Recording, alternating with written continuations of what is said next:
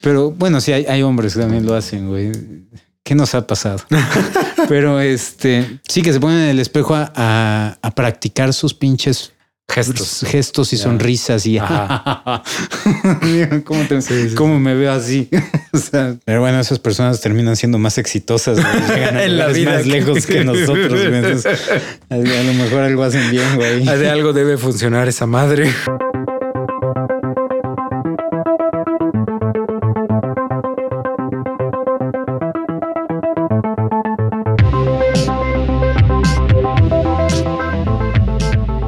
Bienvenidos al cuarto y séptimo arte, un podcast dedicado a hablar de música y de cine.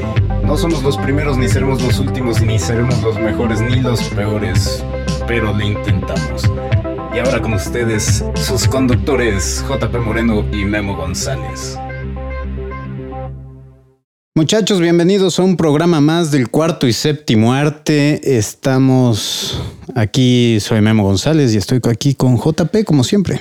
Como siempre, esta vez estamos en el estudio de Memento en Cine, grabando directamente desde donde Memo hace todas sus reseñas este, de películas.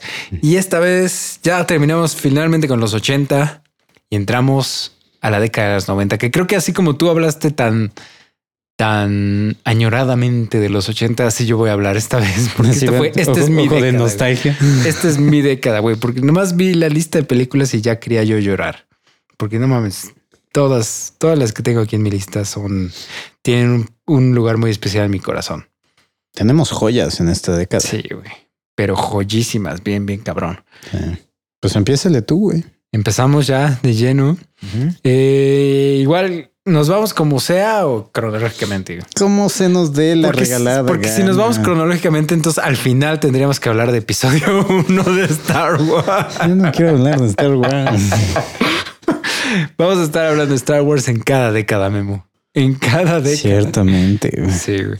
Pero bueno, ya que no quieres hablar de Star Wars y no quieres ir cronológicamente, ah, ¿por qué no empezamos con, el, con la que podría ser este tal vez debatiblemente de las mejores, o si no es que la mejor película de ciencia ficción de la década de los 90, Ujú. The Matrix?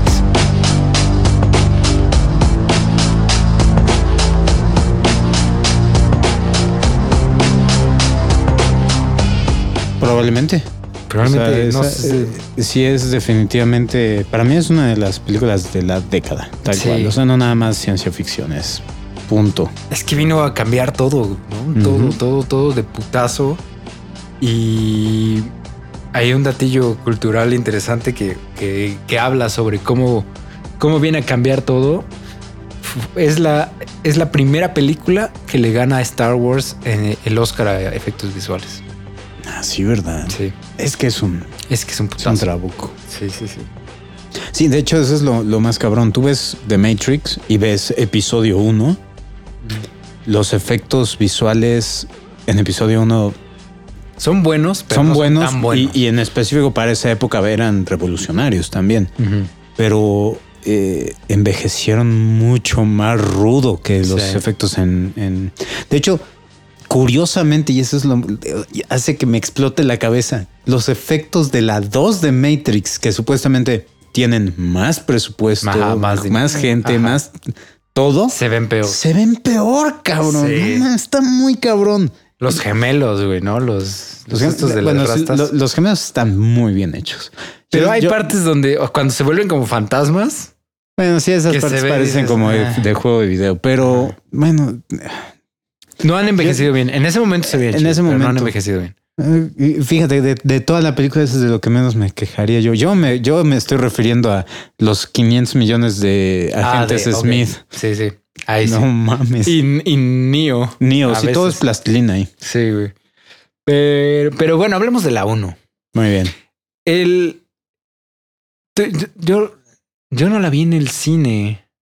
Si no recuerdo, creo que no la vi en el cine, pero la vi.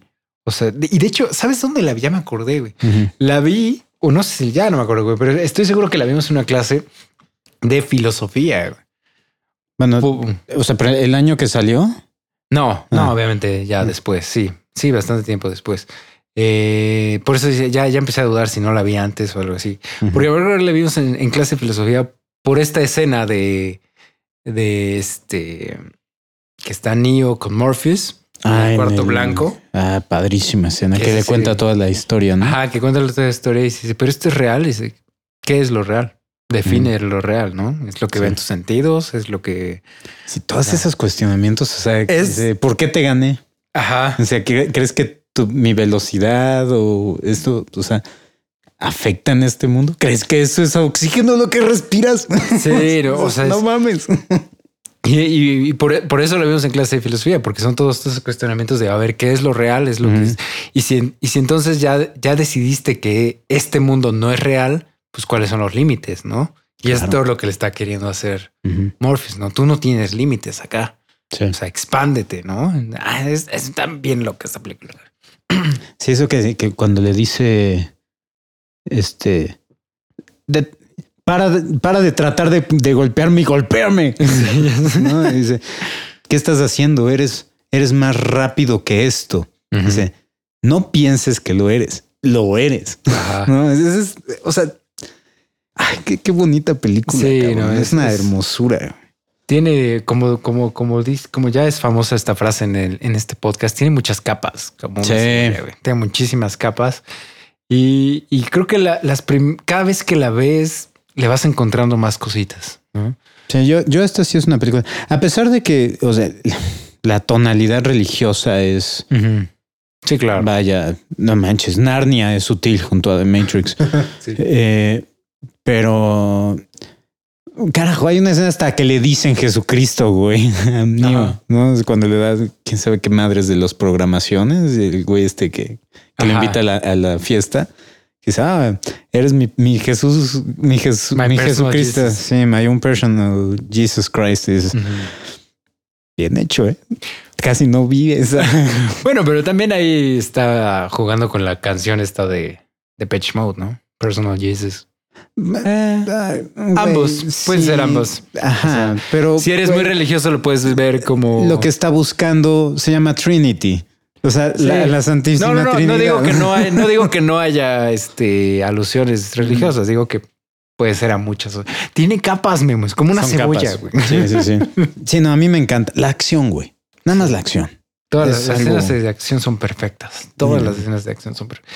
Hasta nunca jugaste Conker's Bad for Day para el 64. Güey, bueno, es que ese juego deberíamos de hacer un podcast de, de videojuegos Güey, también. deberíamos hacer un podcast. La neta, sí. Sí, el Conquer era es un clásico. Sí, güey. Y, y tenía una secuencia ya de los últimos niveles del juego Mm. que era una copia exacta de la secuencia cuando Neo entra al edificio este a salvar a Morpheus. Sí. No mames. Cagadísimo. Es Y- cuadro por cuadro está copiando. Sí, también hacen alusión, pero creo que el villano final, final es tipo Alien 2, ¿no? Ajá. Y, cual. y hacen igual una escena como salvando al soldado Ryan.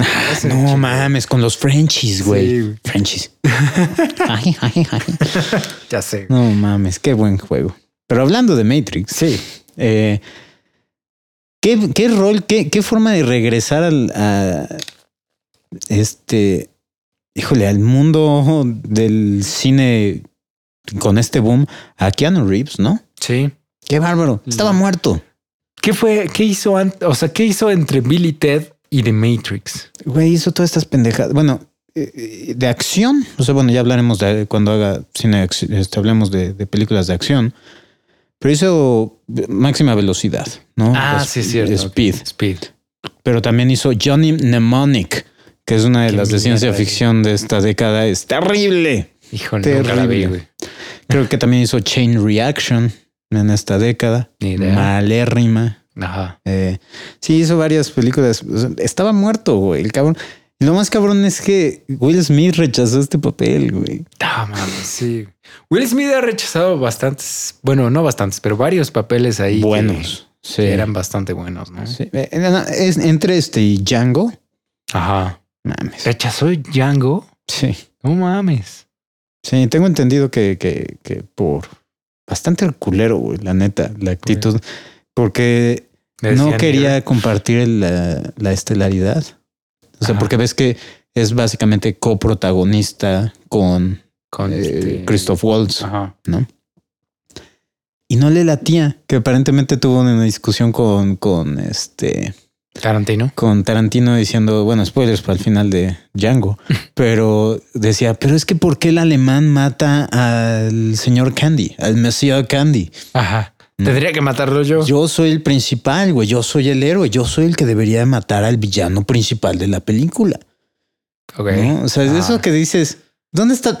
O sea, tu lógica es esa, güey. O sea, y ese es el problema que de la mentalidad de muchos actores, así como que tengo que ser el centro de atención. Es como Tom Cruise, güey. Tom Cruise es un extraordinario actor, güey. Extraordinario actor de acción. Pero tú ves los roles que, que tienen todos los, o sea, los personajes a su alrededor. Todos trabajan para su, para hacer ver mejor a su personaje. Todas las chavas están ahí de adorno, güey. Sí, pues sí. Ve la momia, ve y lleva la verga. Pero hablando de Matrix, Sí, bueno, algo, algo que estoy viendo aquí que obviamente es bastante, bastante obvio, valga la redundancia. eh, es, es de las primeras películas, no sé si es la primera película, pero es de las, al menos la película que populariza este, este efecto visual. Ah, el que bullet todo- time. Ajá, el bullet time, que todo se vuelve, vuelve cámara lenta, pero la cámara se mueve en tiempo real, está bien cabrón. que, que en ese momento te vuela los sesos, ¿no? Dices, ¿qué pedo? ¿Cómo lo hicieron? Sí. Y hemos visto repetido este efecto eh, con buenas y malos resultados en muchas otras películas, ¿no? sí. Muchas, muchas otras películas. También, este, cuando hablamos de animación, hablamos de... mm, Ay, Ghost in the Shell, que para los que no saben, los, los que los Wachowski que, diri- que escriben y dirigen The Matrix se inspiran y se basan muchísimo en, en Ghost in the Shell, ¿no? O sea, Ghost in the Shell y muchos otros animes y man- mangas, man- sí son mangas, Mangas. mangas este, japoneses de cyberpunk. ¿no? Ahora la pregunta, la pregunta es, bueno, así nomás como paréntesis, no son exclusivos de Japón, ¿no? Sí, Ah, no, no. Ah, que los mangas. sí ¿no? Y el anime. O sea, hay No anime sé. chino y hay anime. No, cre- creo, creo, no, la verdad no, no me, no, no sí, me no, no, caso, no soy un otaku, güey. Yo Entonces tampoco, no, no, pero ahí estoy. Creo que verde. parte de la definición de ser anime y ser manga es que son japoneses. No sé. No Tal- sé. puede- si alguien sabe, corríjanos en los comentarios, pero Sí. O sea, la gran mayoría de todo lo que yo conozco es. porque, o por, porque por ahí escuché a alguien decir, y de hecho fue troleada repetida de, de mi parte, que, que por ejemplo, um, Avatar, ujú. The Last Airbender, no es anime porque está hecho en Estados Unidos. A pesar de que tiene todo el estilo de anime. Sí, tiene. Ajá. Tiene, tiene. Está inyectadísimo. Sí, la- to- la- toda la estética es completamente anime, pero no lo consideran anime porque no está hecho en Japón. ¿no? Y entonces yo le decía a, esta- a este güey, a este güey, bueno, entonces el anime de Avatar, huevo. que no es anime. Sí, es que yo argumentaría que sí es un poco anime, pero. Pues sí. Pero sí, pues, ah, no sé, vale, Ya sé. Ah, ok, Alguien hablando de. los comentarios. los Hablando de. Matrix. Hablando de Matrix. La primera puta película y llevamos media hora. Ya sé. Y si vemos, o sea, vemos Ghost in the Shell, la película original, y vemos este, por ahí se me fueron los nombres de las otras, pero, pero hay varias películas de anime y, de Ujú. man- y varios mangas que tienen todo este estilo, ¿no? De hecho, los agentes me parece que lo sacan tal cual de otra, de otra producción. Este, todo este estilo, como que todo verde, todo oscuro, todo cyberpunk, o sea, la estética del cyberpunk pues, está completamente inyectada, ¿no? En Matrix. Sí. Sí, sí, sí. A mí me. me- me- Sabes que aunque fuera así. Porque ahorita vamos a hablar de una película que a mí me, me mata. Salió un año antes de esta, de esta película y pues, básicamente podrías decir. "Ah, Ok, esto es Matrix. Entonces, pero yo no tengo problema con una película toma prestado. Creo que ya sé qué película estás hablando. Ajá. Sí. Eh, no me molesta cuando películas toman prestados elementos o temas. Ah, no, a mí también. O sea, no cuando Ajá. están haciendo algo mejor. No, y no, y no lo estoy diciendo porque, ay, Matrix la No, no, no, no, que o sea, está obviamente influenciado Ajá. por estos elementos. no, ¿no? y, y, y, no solo eso. De hecho, es, es algo que les repito yo a mis alumnos cada, cada semestre. Es así de no intenten crear algo nuevo. Nadie ha creado algo nuevo. O sea, Sí, nadie. Todo lo que se ha creado, sea película, sea libro, sea canción, sea lo que sea, se ha basado en algo. O sea, Ujú. se han tomado prestado de algo y eso es lo que lo hace chingón. Sí. Cuando tomas prestado de mil millones de partes y haces una sola cosa, es cuando se hace algo chingón. güey. Sí, pues ve- bueno, ve, ve a Tarantino, güey. Tarantino tomado prestado 500 millones de Todo. cosas. Hoy en día se le llama homenaje. ¿no? O mash. No, ma- mashup. Bueno, sí, mashup, pero bueno. Eh, ¿Algo más de Matrix? Pues no, creo que no. Es que sí podría, yo podría hablar toda la noche de Matrix, güey. Sí, Me pues encanta. sí, Eh, ya sé. le- le- eh, en todo caso, mi crítica principal sería no se me hasta, no, no se me hace bien actuada. Eh, Por, por Keanu Reeves o por Mm, en general. En general, yo, bueno, a lo mejor sí está bien actuada, y, o sea, y eso es exactamente Lo que querían. lo que querían. Y ese es el problema que tengo. Los Wachowski no se caracterizan por ser, así que digas, vamos a expandir con nuestros, con los matices de un personaje. Claro. No, no, no te pintan un personaje exageradamente complejo. De hecho, si te das cuenta, cada uno de nuestros personajes principales son completamente de una, de una sola dimensión. ¿no? Es Neo buscando su sentido de pertenencia. Trinity, su, su gran conflicto es, ¿me enamoraré de Neo o no? Él es el elegido o no, porque me dijeron que me iba yo a enamorar del elegido. Eso es todo el Su desarrollo que tiene. Su arco de, de- a lo largo de toda la película es eso. Sí. ¿no? Eh, bueno, ya ni se diga de los, de los secundarios, güey. Esas madres son de cartón, cabrón. Eh, y Morpheus es. Tengo que encontrar al elegido. No hay otras cosas, no hay otros matices para esos personajes. Son unidireccionales, cabrón.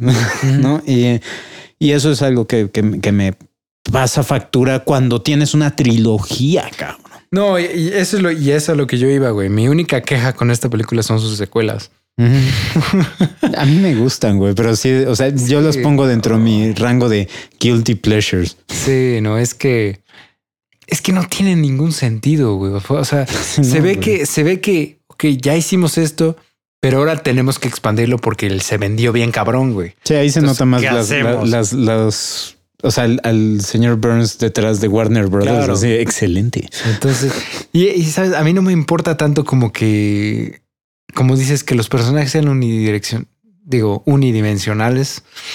Este, con tal de que la historia esté chingona. Y se me hace que la historia está muy chingona. Sí. Entonces, como que los personajes siento que son secundarios al, al final de cuentas. O sea, más bien lo que importa es en la travesía, por así decirlo, sí. ¿no? Y es, y, y- pero sí, la historia hasta eso es sencilla, pues es el, es el camino del héroe de nuevo, ¿no? Tal cual. En otra, en otra, en otro contexto. Que, que eso es lo importante en esta película. Es lo que, lo que rescatas. Es lo imaginativo del asunto, ¿no? Al grado que, pues ahorita tenemos hoy en día a Elon, Elon Musk, el cabrón de Tesla, Sí. firmando con sangre, güey, que estamos en el Matrix, güey, ¿no? Es decir, güey, eres, eres el Tony Stark de nuestra realidad, güey, y estás haciendo estas putas mamadas. Ay, ese güey está muy cagado. Sí, güey, creo que el cabrón así dirige millones de dólares al año a un equipo especializado que los tiene así haciendo la investigación para comprobar si estamos dentro de una simulación o no. Güey, si yo tuviera, si yo fuera estúpidamente millonario, yo también lo haría. güey. No mames. Yo haría las cosas divertidas que él está haciendo. Si vamos a disparar un coche al, al espacio, güey, ¿por qué verga no? No. Güey, es, es, Yo hubiera puesto una figura dorada en el cofre de ese mía, güey. yo, yo, yo hubiera tapizado todo el planeta de velcro. Me gusta, me gusta tu forma de pensar, güey. Pero bueno, ¿quieres hablar de otra peli? Sí, ¿Quieres güey. seguir hablando de The Matrix. No, no, no. Bueno, podemos seguir hablando de Matrix de esta forma, güey, porque para mi gusto esta película es exageradamente similar. Y esa es Dark City.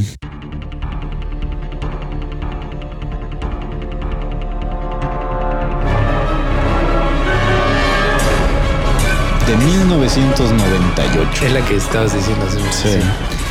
Yo, yo no tiene mucho que ver esta película, güey. La de haber visto hace como dos años porque Oscar me la recomendó y está muy pinche rara. güey.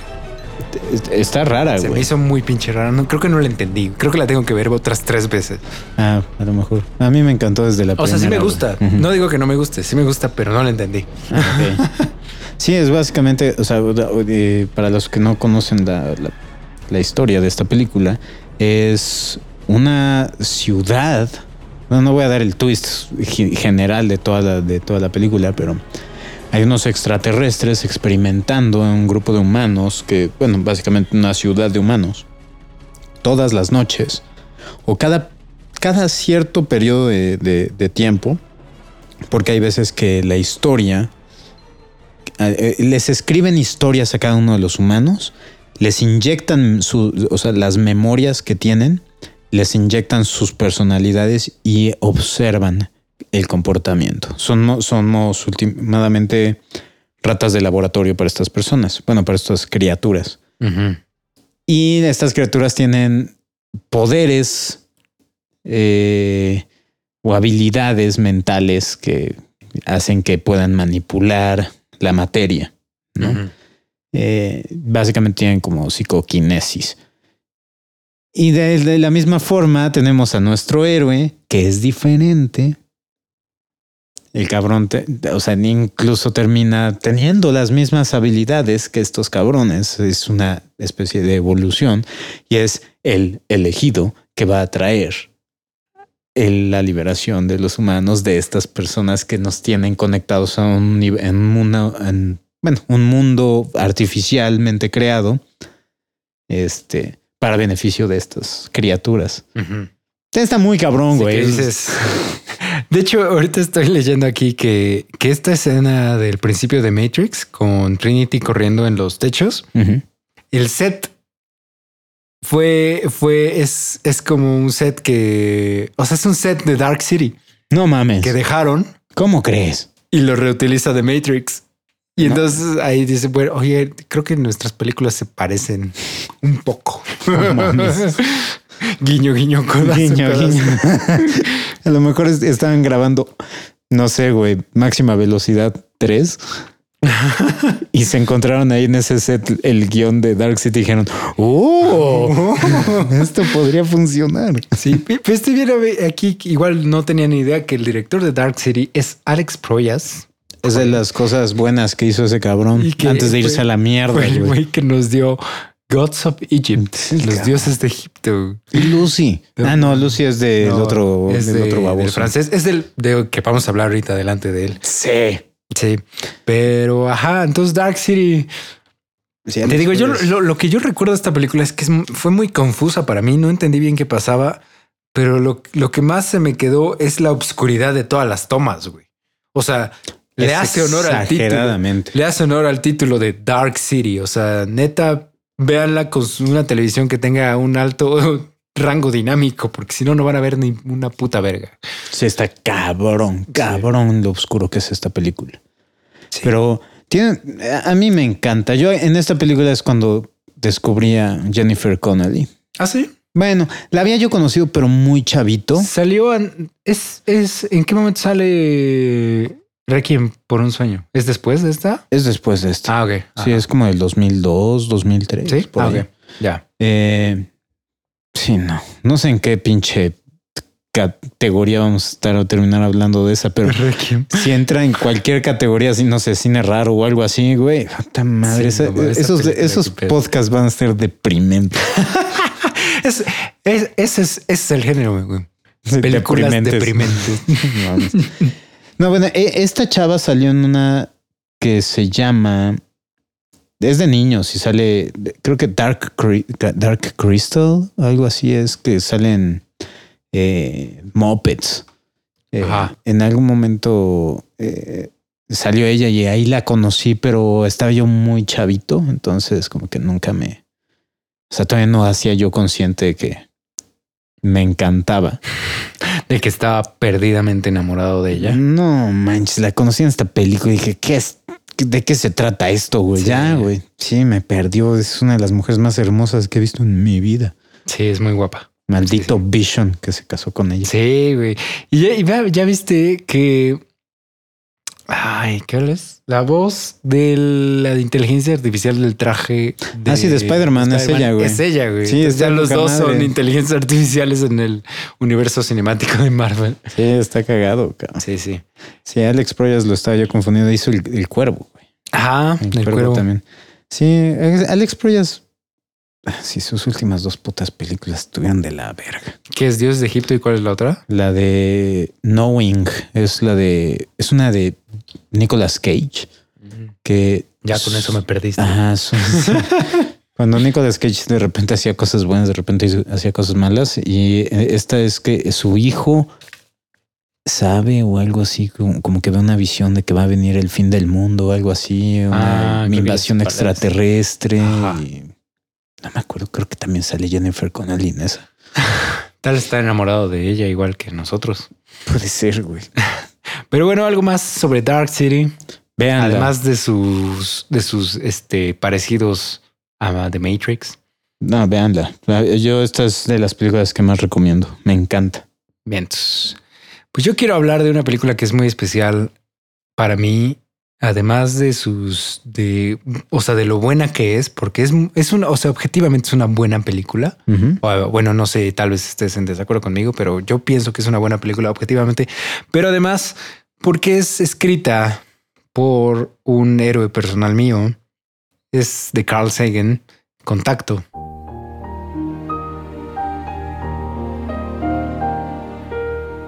No, no. de 1997, que de hecho, o sea, Carl Sagan escribe el guion originalmente en los 70 o en los 80, una cosa así. Intenta venderlo a alguna, a alguna productora y nadie se lo quiere comprar, entonces lo decide hacer novela y lo publica en 1985, Contacto, la novela.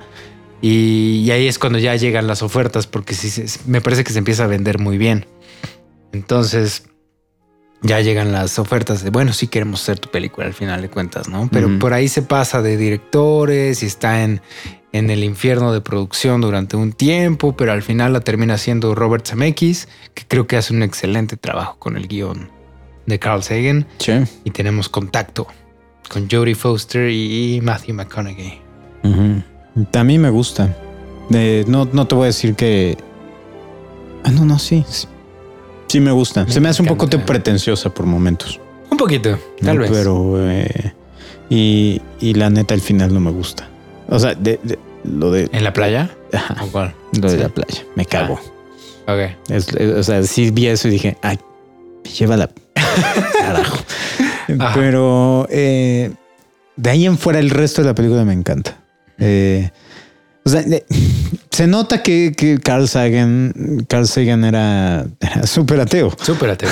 ¿no? Sí. Este, y, o sea, no existe sutileza en Ajá. sus críticas y su, y su representación de los personajes religiosos. Son como así como que. Pero hasta eso, o sea, sí, obviamente sí está como la caricatura del Sí. personaje religioso, pero Matthew McConaughey, que es un personaje religioso, no se me hace como tan mal intencionado. O sea, su creación no se me hace tan mal intencionada, tan mal hecha, por así decirlo. Sí, no, el- el- la- la- su representación, o más bien como que el, el argumento que este personaje tiene, así como que bueno, este, o sea, tienes que ir representando a la, a la mayoría de la población y la mayoría de la población es creyente, ¿no?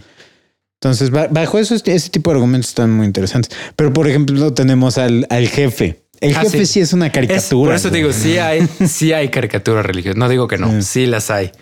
Pero creo que la- el más importante, o sea, tan es así que es coprotagonista, Matthew McConaughey, no es la caricatura religiosa, ¿no? Sí, Sí. tiene como sus razones bien puestas, ¿no? Y bien razonables, valga la redundancia de nuevo. Sí, sí, o sea, más, más que nada, o sea, yo lo veo, o sea, porque he tenido una evolución con esta película, Ajá. ¿no? O sea, al principio me, me aburría, después un poquito más adulto me encantó. Sí, porque no es para niños, definitivamente. Sí, no, no, sí es definitivamente. lentona. Y después, ya, ya habiendo leído muchísimo más, ya habiendo leído eh, este, la de, bueno, ya va- varios libros de, de Carl Sagan, eh, ya estar un poquito más familiarizado o más bien centrado en mi burbuja de creencias, por así decirlo. Eh, sí, yo sí soy mucho de la... de- eh, no me gustan las películas que son pretenciosas, ya sea hacia, hacia la Hacia religión o, Ajá. en contra de la religión. No me gusta que los personajes interpretados del- de la oposición sean car- caricaturizados porque eso debilita tu argumento. ¿no? porque hay gente buena en todos lados, en todos los espectros, ¿no? Y puedes argumen- y puedes crear un, o entregar tu mensaje sin tener que demeritar el otro lado, ¿no? A menos que el otro lado sea Trump. Menos entre los fans de Star Trek. Todos son horribles. sí, güey. Pero sí, güey. Entonces, esa es mi, mi principal queja hacia contacto. Ya. Decir, "Güey, güey, podría ser un poquitito más sutil en tu mensaje Claro. y en tu oposición. O sea, porque sí lo pone así como que muy, muy cabrón. Que también lo entiendo. Eran los noventas. En ese entonces decir que eras ateo era básicamente decir soy el anticristo, güey. Claro. A la fecha, y- güey. Y, más, y más aún, si te digo, la escribió en los 70, una cosa así. Puta más madre, güey. Sí, güey. No, o sea, si, si apedreaban eh, y quemaban eh, este cines, güey, por pasar la de la ¿cuál- ¿cómo se llama esta? La de la, La- última la tentación última de Cristo, güey. decir, "Ah, es una película, güey. No mames. Tranquilos. Estamos Sí. chupando tranquilos, cabrón. Eh, sí, sí tienes razón. Pero, por ejemplo, se me hace un, un- un poco más, este, un poco más centrado el, el- el debate. Sí. Y, por ejemplo, otras películas, y, y igual tal vez algún día hablaremos de ellas, religiosas que han salido últimamente, Ah, sí, no, sí. es que esas son, son son, son sermones hechos sermones. películas. Sí, ¿no? güey, de esos dices, God is not ah, dead y todas esas madres. Esas no son películas, esas son propaganda, güey. Que estaba viendo, güey, o sea, desviándonos radicalmente del tema, que la tercera de God is not dead, que está muy buena. Órale. O sea, objetivamente, que Ah. ya no es, ya no es la uno y la dos que son sermones de ay, todos los ateos son de Sí, la pro- verga y se van a morir". propaganda. No, que esta neta tiene un- una buena historia de un padre que pierde su fe y que se desespera y que ya quiere mandar a Dios a volar y pero encuentra otra vez. O sea, que está bien hecha. güey. Órale, qué, qué Sí. chingón, güey. Entonces, La- como que hasta Valdría me la dieron pena ganas- verla, güey. Me dieron sí. ganas de verla. güey. O sea, Sí, porque yo empecé a verla, o sea, para tener una opinión vi parte de la 1, no la aguanté. Y la 2 ya parece que la voy a ver. Pero ahora escuchando esto de la 3, a lo mejor Sí, sí, eso- sí me echaría yo a verla. sí dicen que está mucho mejor. Mm. Ya, por último, hablando de contacto, tiene una escena que yo no tengo ni idea cómo la hicieron. güey. O sea, obviamente hay algún efecto visual, algún truco ahí cinematográfico, pero no sé si te acuerdas que está la niñita que, o sea, es este Jodie Foster de niña que es, ay, ¿cómo se llama esta chava que ya es ahorita bien famosa? Ah, aguanta, aguanta, aguanta. Este Jenna Malone. Jenna Malone sale como la niña. Como- es, es Jodie. Foster de niña. Este. ¿Te acuerdas que al, es, a- es al principio de la película, casi, casi, que el papá de, de Jodie Foster tiene alguna enfermedad por ahí rara y tiene que estar tomando medicinas constantemente? Y en un en este punto de la película, en la iniciada de esta escena, el papá se colapsa y entonces Jenna Malone sale corriendo al baño por las medicinas. Va subiendo la escalera. O sea, hace cuenta que la cámara la va siguiendo de frente, va subiendo la escalera, da vuelta en el pasillo. O sea, la cámara va cam- avanzando de espaldas. Ajá, Ok. viendo, Viendo el viendo la cara. Ajá, exactamente.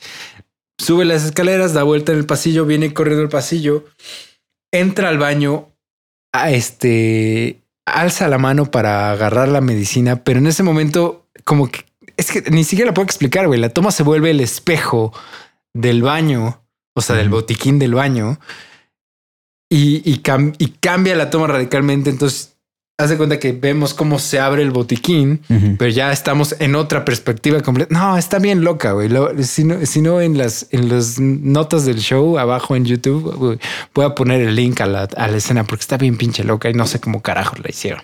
Mm, creo que ya sé cómo le hicieron esa. Si me, si me estoy, si estoy recordando bien. Es nada más, nada más invertir.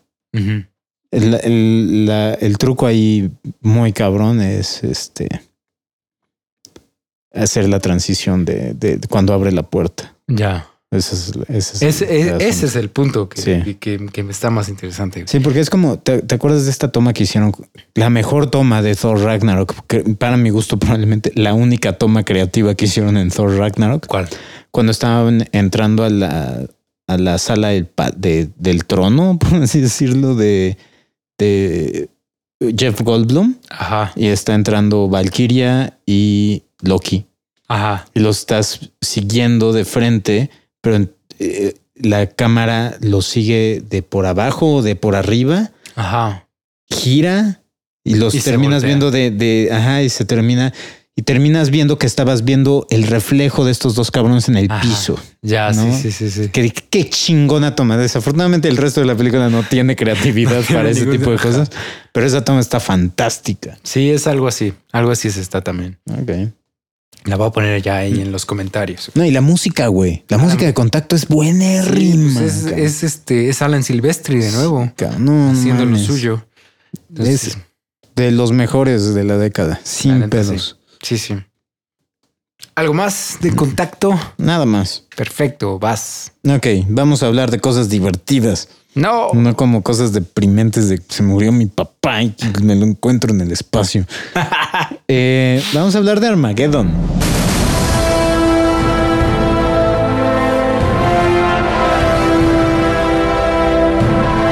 Oh, no mames. Güey. La amo, güey. La amo. Yo tengo muchos. O sea, ¿sabes qué? ¿Sabes qué me pasa? Yo también la amo, Ujú. pero no la puedo tomar en serio. Ah, es O sea, imposible. Pero es que, es que, es que no va más allá de eso, güey. La amo, pero no puedo, o sea, no sé, güey. No sé, no sé cómo explicar mi relación con esta película, güey. O sea, si, si la, la It's cua- complicated. Sí, it's complex, exactamente. O sea, es que la, la veo y la disfruto, pero al mismo tiempo estoy viendo, esto está de la verga, güey. ¿Por qué cortaste tan rápido? Ujú. Esto es ridículo, güey. No Ah, mames. sí. o no sea, hay sonido en el espacio porque hay una metralleta en el espacio. O sea, tengo, te digo, la amo, pero tengo muchos problemas con esta película. Sí, yo también. O sea, definitivamente mientras más grande, más adulto, eh, más conflictos me causa. Claro. Pero las cosas que me gustan las sigo disfrutando demasiado, cabrón. Ya no sé. mames, güey. Ya está, la, la fui a ver con mi hermano.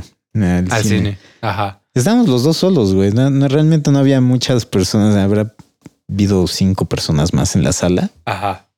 No mames, cuando está la escena de que Bruce Willis está hablando con la hija, güey, al final, Ah, ya sé. güey. en la pantalla, Sí. pocas películas me han hecho llorar de esa forma, güey. Pocas películas. Yo volteé a ver a mi hermano, dije, voy a perder la batalla en esto y me va a dar de ve- vergüenza, güey. Volteé y mi hermano así con los ojos llorosos me volteé a ver y me dice, no, no llores, güey, porque si lloras voy a llorar yo también, güey. Y los dos terminamos llorando, güey. No mames. Y es un momento que atesoras con tu hermano. Nah, vale, güey. O sea, de- de- so- fue así de que terminamos y dijimos, no vamos a hablar de esto nunca, güey. Hasta hoy. No mames. ¿Has visto este? Yo no he visto, pero me encontré un clip en YouTube que si quieren igual les pongo el link en la descripción del, del video. Eh, del de, de ay, ¿cómo se llama? De Ben Affleck. O sea, de la película con el comentario de Ben Affleck. Ok. No mames. Cuando están explicando el plan para, para este perforar un hoyo en el, en el asteroide, colocar una bomba y partirlo a la mitad. Está pasando esa secuencia en la pantalla y Ben Affleck así de no mames. O sea, es, net- es neta que este es el plan. O sea, y, y no, y no pueden hacerlo los astronautas. ¿no? O sea, ellos son astronautas, han, han entrenado toda su vida, pero no pueden taladrar, no necesitan, necesitan a un este, a un perforador profesional. Pero espera, espera. Y le dice así, y se, y se lo dije, se lo dije a, a- ¿cómo se llama el director? Michael Bay. a Michael Bay así de es neta Michael, este es el plan. Y Michael Bay me contestó así de es un plan real, Ben. O sea, esto es real, lo tienen en la NASA. Es, NASA tiene este plan, Mike. O sea, ¿quieres que yo te crea que la NASA tiene los güeyes que pusieron un güey en la luna? Este es su plan para salvar la Tierra. Estamos jodidos. Bueno, Ben, just, just do it, ok? Pero Ben Affleck cagándose de risa, güey. Mientras te cuenta. sea, ¿sabes cuando, ajá, ¿sabes cuando, cuando notas las, la capacidad mental de uno que terminó siendo un gran director Sí. y otro es Michael Bay? ¿No? Sí, Eh, no mames. No, cagadísimo. Les, les voy a pasar ese clip porque está muy, muy cagado. Pero sí, güey, la música, el tema principal. me Ah. encanta. Y es, es que de nuevo tengo problemas, güey. Porque me, me encanta también, güey. Pero es ridículamente sencillo, güey. Ah, sí. O sea, es tan, tan, tan, tan, tan, tan, tan, tan. Y eso mismo, primero con orquesta, después con guitarra, después con guitarra eléctrica, Ah, después con la orquesta otra vez, después en piano. O sea, Ujú. no, no puedo, güey. Lo amo, pero no puedo.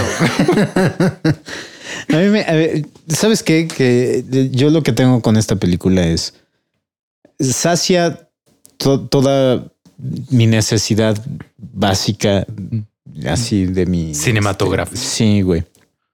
Porque, o sea, estoy viendo esto y digo, necesito muertes. Muchos se mueren. Las tiene. ¿no? Ajá. Necesito aventura. Nos mandan al espacio. Claro. Necesito momentos de, de acción y, y de intensidad. La secuencia en la que están aterrizando en el asteroide Ajá. es exageradamente tensante. Sí, es muy tanto. No, o sea, de hecho, o sea, eh, y, y tiene momentos bien chingones, güey. O sea, y tiene diálogos que, eh, bueno, hay unos diálogos súper pendejos, ¿no? Pero, Ajá. pero en este caso, o sea, eh, cuando está destruyendo la segunda nave, este, El- el, Independence, creo. Independence in democracy, ¿no? No, Freedom and Independence. Freedom and- Ajá. Y en, en el Freedom creo que es el que en el que va Ben Affleck. Ajá. Que madres pegan contra, em, eh, se les empieza a tronar los, los, las ventanas por todas las piedras que están volando. Eh, y en ese momento así eh, están viendo que se va a caer un cabrón y dice, güey, este, ay, que dice, oh my God. Y creo que uno de estos cabrones se dice, ha sido un, pla- un placer o una pendejada así, Ajá. lo saca. Ha sido ¿no? un honor. Ha sido un honor y uf, salen volando, ¿no? Y este, pero la pinche cita, güey. O sea, el, la, el diálogo. Bueno, no, o sea, quitando, dejando de al lado la despedida de Bruce Willis con su hija, güey. Mm, Con Liv Tyler. No mames, me destruyó, güey, como puerco llorando. Y, pero cuando llega eh, este David Fin- Fincher, Fincher, no, eh, no es David, Eh, es algo Fincher. A ver, espérate. El que iba a ser Shredder, pero a la mera hora- William, William William Ajá. Fichtner, eh, que es el Colonel Willie Sharp. Sí, que sale en todos lados. Salen todos los días. Lo amo, güey. Me encanta ese cabrón. Eh, pero que el cabrón, así cuando llegan, aterrizan en la tierra, se, top- se, fre- se, se topa con la hija de Bruce Willis y dice: Este, disculpe, señorita. Dice, y se presenta Coronel Willie Sharp. Solo quería pedir permiso de estrechar la mano del hombre más valiente que he conocido en toda mi Sí, vida. Y dices, no. mames. E- Esa línea está súper pinche cremosa, güey. Está así, me dio, di- da- me iba a dar diarrea, diabetes, güey, a la vez, cabrón. Pero funciona, güey. Sí. Con la música, con la toma, güey, con todo, güey. Yo así de, no mames, sí lo era, güey. Sí lo era. Sí, es el hombre. es que eso tiene, güey. O sea, son, son líneas que en cualquier otro contexto serían ridículas, risibles y estúpidas, pero en este contexto funcionan perfectamente. güey. sí, cabrón. Es como, ¿sabes, ¿sabes cuál vi apenas? La de Battleship. No mames. Ya sé, güey. Todo lo que digas, tienes toda la razón. Pero igual tiene una línea, así como la que tú dices ahorita, que cuando, cuando llegan al USS, ¿qué es el Arizona o no sé? Ni me acuerdo. Había una vez y dije, nope. Llegan nunca al más. USS Arizona. O sea, toma esto, toma esto que te voy a decir como un history buff que soy. Ok. O sea, ya no se hacen battleships hoy en día. Ya no es costea, ni es costeable ni es este útil, ¿no? O sea, los, los portaaviones ya son eh, lo más útil en términos de guerra marítima. ¿no? Ya, Ya o sea, lo- ya, ya está obsoleto, pues. El battleship ya, de- o sea, de mil- desde 1970 y tantos ya no se, o 60 y tantos ya no se hacen battleships. O sea, entonces ahorita nada más son portaaviones. Portaaviones y destructores, que son battleships como chiquitos. Ah, ok. Entonces, pero se llaman destructores. Muy bien. Y, y entonces llegan al, creo que sí es el USS Arizona, que es de los últimos battleships que hay hoy en día, que, que obviamente ya no está en servicio, es un museo porque estuvo en la Segunda Guerra Mundial y bla, ¿no? ok. Llegan y, le, y, y sale todo el crew Ujú. original del USS Arizona que ya tienen como setenta y tantos años. Vi esta puta mamada, güey. Sí, cierto, güey. Que, que, que era un museo y los. Ay, no mames. Y los pinches este, veteranos Sí, son los que lo echan a andar. Lo que lo Dice, tienen. Eso. sí, güey, y llegan y así de que no sé qué le dice así de así. El, el veterano le dice al, al, al protagonista de la película así de "Es- escucho que tienen problemas, hijo. Dice, sí, señor, este pedimos permiso para utilizar su, su buque, ¿no? Dice, dice, claro que sí. No, no, no sé qué exactamente el intercambio de líneas, pero Ujú. dije, no mames. O sea, güey, ahí se me puso la piel chinita. Sí, vamos en el bar, el Arizona, güey. Váyanse a partir la madre. No, me emocioné mucho y la película es pésima. güey. Es malérrima. Puta. Sí, güey. Sí, entonces. Sí, para mí esa línea ni siquiera la, la rescato porque ni siquiera me acuerdo cuál es. Pero sí entendería yo por lo que me lo que describes, Ajá. entendería yo por qué tendría así su, su connotación así de heroica. ¿no? claro, hijo, para eso eh, es una batalla más para este barco. Sí, para eso, algo para- así algo una pinche mamada de esas, güey. pero que funcionan, güey. Sí, no mames. Pero sí, Armageddon con Liv Tyler, mi amor, también. Sí. No mames.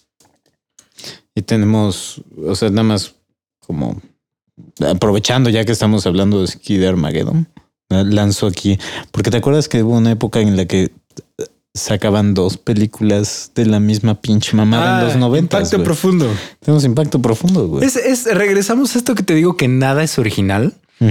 Y, y no solo nada es original, güey, sino que, que muchas veces dos personas llegan a la misma idea exactamente al mismo tiempo. Sí, güey. Porque- ¿Cómo funciona algo así, güey? No, o sea, y hay, y hay una larga historia de, es- de este efecto. güey. O sea, cuando, cuando Edison hace su, su máquina para grabar video, Ujú. están los Lumière en Francia haciendo exactamente la misma máquina güey, para grabar video. No, entonces cuando hay otra, hay varias cosas así, güey. O sea, Tesla y Edison, igual, ¿no? Que los dos están desarrollando fo- es formas de controlar la, la energía eléctrica al mismo tiempo, independientemente uno Algo me otro. dice que Edison tenía espías, cabrón. Ese güey aparentemente estaba, estaba contra todos. Sí tenía espías, pero no es, no es, o sea, no solamente, o sea, tan es así, güey. Armageddon y impacto, e impacto profundo, güey. Hay, hay un- Volcano. Dante's Peak y Volcano. O sea, hay, hay una larga historia de gente llegando a la misma, a la misma idea al mismo tiempo. Sí. Lo que a mí me dice es que no somos una raza muy creativa, que digamos. Sí, y, y habrá otras personas que te van a decir, ah, es, la- el- es todos estamos conectados. También puede ser cada quien. Cada quien. Pero sí, y, y Dante's Peak, te- perdón, este Deep Impact, ¿te gustó? Impacto profundo. Me gustó, pero no me gustó por las mismas razones que me gusta Armageddon. O sea, me gusta porque es más seria, por así decirlo. Sí, pero O sea- como que no, no, no, no sobrevive las múltiples visitas que, Sí. sobrevive a Armageddon, ¿no? Sí, no, es que Armageddon es, Armageddon es, voy a apagar mi cerebro y voy a disfrutar Sí. de un desmadre en la película. Y Impacto Profundo sí, sí es como, no sé, güey, es, es más seria, es, es como Sí, la palabra. es una muy buena película. Yo el problema que tengo con, con Impacto Profundo es el hecho de que... Eh, a la madre, la historia de Elijah Wood con, con Lily Sobieski es Ah, aburridísima. Es- yo siempre digo, güey, regresen. Ah, o sea, en Armageddon, cuando regresamos a la Tierra, estamos en la NASA. estamos viendo cómo el conflicto entre militares y. civiles. Sí, güey. Bueno, y el, Billy Bob Thornton aquí ajá. está peleando por mantener vivos a los de arriba y no los, no les corten, la- no hagan explotar la bomba desde aquí, güey. O sea, cosas interesantes. Hay drama, güey. Sí, güey, aquí tenemos a los dos niños, cabrón. Vamos a casarnos. Porque así puedo llevarme a ti y a tu familia, pal, porque salí sorteado y vamos al pinche refugio. Sí. ¡Qué hueva! Y, ta- y por otro lado tenemos la historia de la reportera que es Tea Leoni, que es la que saca la noticia, ¿no? Y lo- la descubre por pendeja porque ni siquiera está bien en su investigación. Piensa que cuando se refieren a Ellie, este, que es eh, el, bueno, en las siglas es como que objeto volador de impacto. Ajá. Y piensa que Eli se refieren a un amante de uno de los políticos y es ah, es Sí. pendeja. Eh, y tenemos ese conflicto de que ay, ya va a salir sorteada, pero su mamá tampoco, pero su mamá no va a salir sorteada porque ella ya pasa de los 65 años, entonces se va a morir y es Vanessa Redgrave y, y el papá que están dando con una morrita y que ah, de hueva, güey, todas esas putas historias. Pero cuando vamos al espacio, a la madre, estamos en el espacio y ahí sí te sientes en el espacio y ahí no hay una pinche minigun. O sea, no tenemos a, a- a Steve Buscemi, güey, haciendo sus mamadas. Güey. Sí se siente una es- buena película. Que de es un pro y un contra a la vez. Sí, exactamente. güey. Sí, sí, exactamente. Estás jugando con los. Es un arma de doble filo, güey, el, el tener o no tener a Steve Buscemi Sí, en tu película. Pero sí, sí, Impacto Profundo es una película más seria y, y es, si no me equivoco, a ver, recuérdame, el, presidente en Impacto Profundo es Morgan Freeman, ¿no? Es Morgan Freeman. Freeman, ¿no? Yo digo que esta película fue la que ocasionó que Obama ganara la presidencia de Estados Unidos en 2008. ¿Fue el primer presidente negro que, que, Creo nos- que que sí. vimos en pantalla? Me sonaría lógico, ¿eh? Creo que sí, no, la verdad no estoy dispuesto a apostar en ello, pero me sonaría que sí. Sí. Bueno, a lo mejor también salió presidente porque fue un buen político. No, no creo. No creo, creo que más bien fue esta película ¿Y, y contra quién fue? De contra. McCain, Ah, fue McCain. John McCain. Sí, ah, más bien yo diría que salió presidente por Sarah Palin, güey. Ay, Pero sí, sí, ya con eso, pues tienes razón. Eh, pero bueno, algo más de Deep Impact y Armageddon, Nada, nada. películas hermanitas. Sorry. Adelante. Yo quiero hablar, ya que seguimos hablando de cosas divertidas y cosas que nos hacen sentir bien adentro y que nos y que elevan nuestro espíritu a pesar de que de todo lo negativo que puedas decir o que alguien pueda decir, porque yo no tengo nada negativo que decir sobre esta película. güey. Independence Day.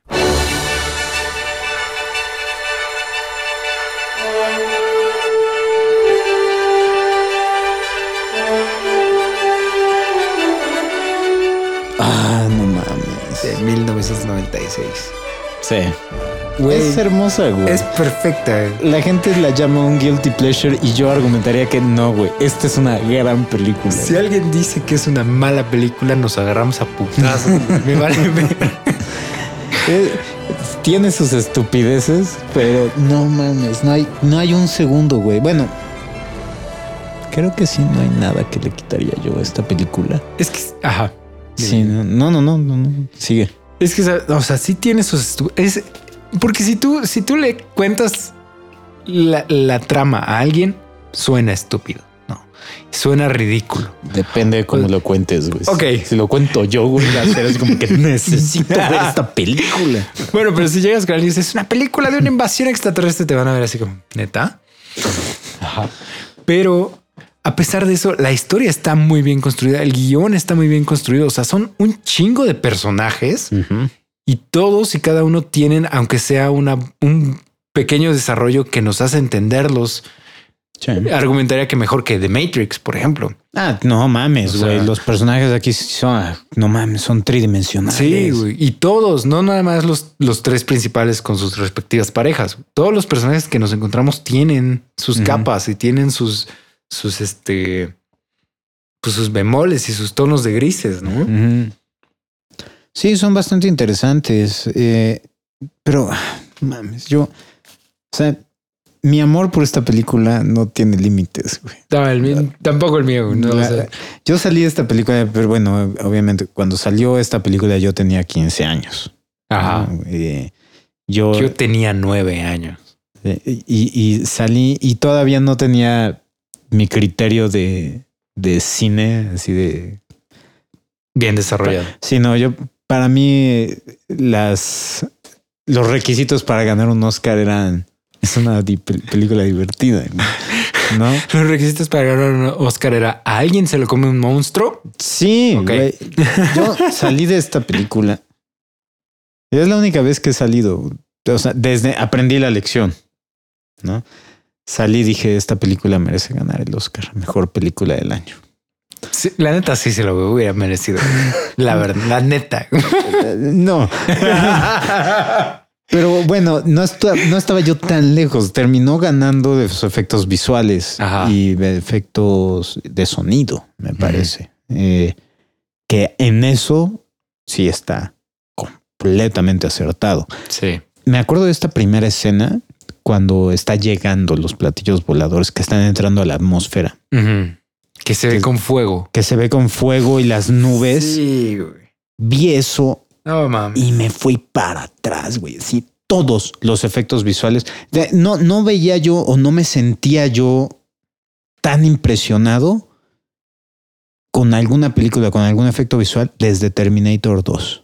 Ya. Fue en el 91. O sea. Cinco años. cinco años después dije, esta es la nueva generación de, de efectos, efectos visuales. Es que es, es que es un putazo. O sea, o sea, cuando todas las ciudades se están oscureciendo de que van llegando las naves y toda la gente viendo hacia arriba, que, que, ah, que eso está bien. Y, y- y es parte de lo que te decía hace un rato que está bien escrita, güey. No vemos la, o sea, la dimensión real de las naves hasta media hora, 45 minutos del- de la película, ¿no? Una Sí, cosa así. o Sí, sea- nos establecen perfectamente a todos nuestros personajes.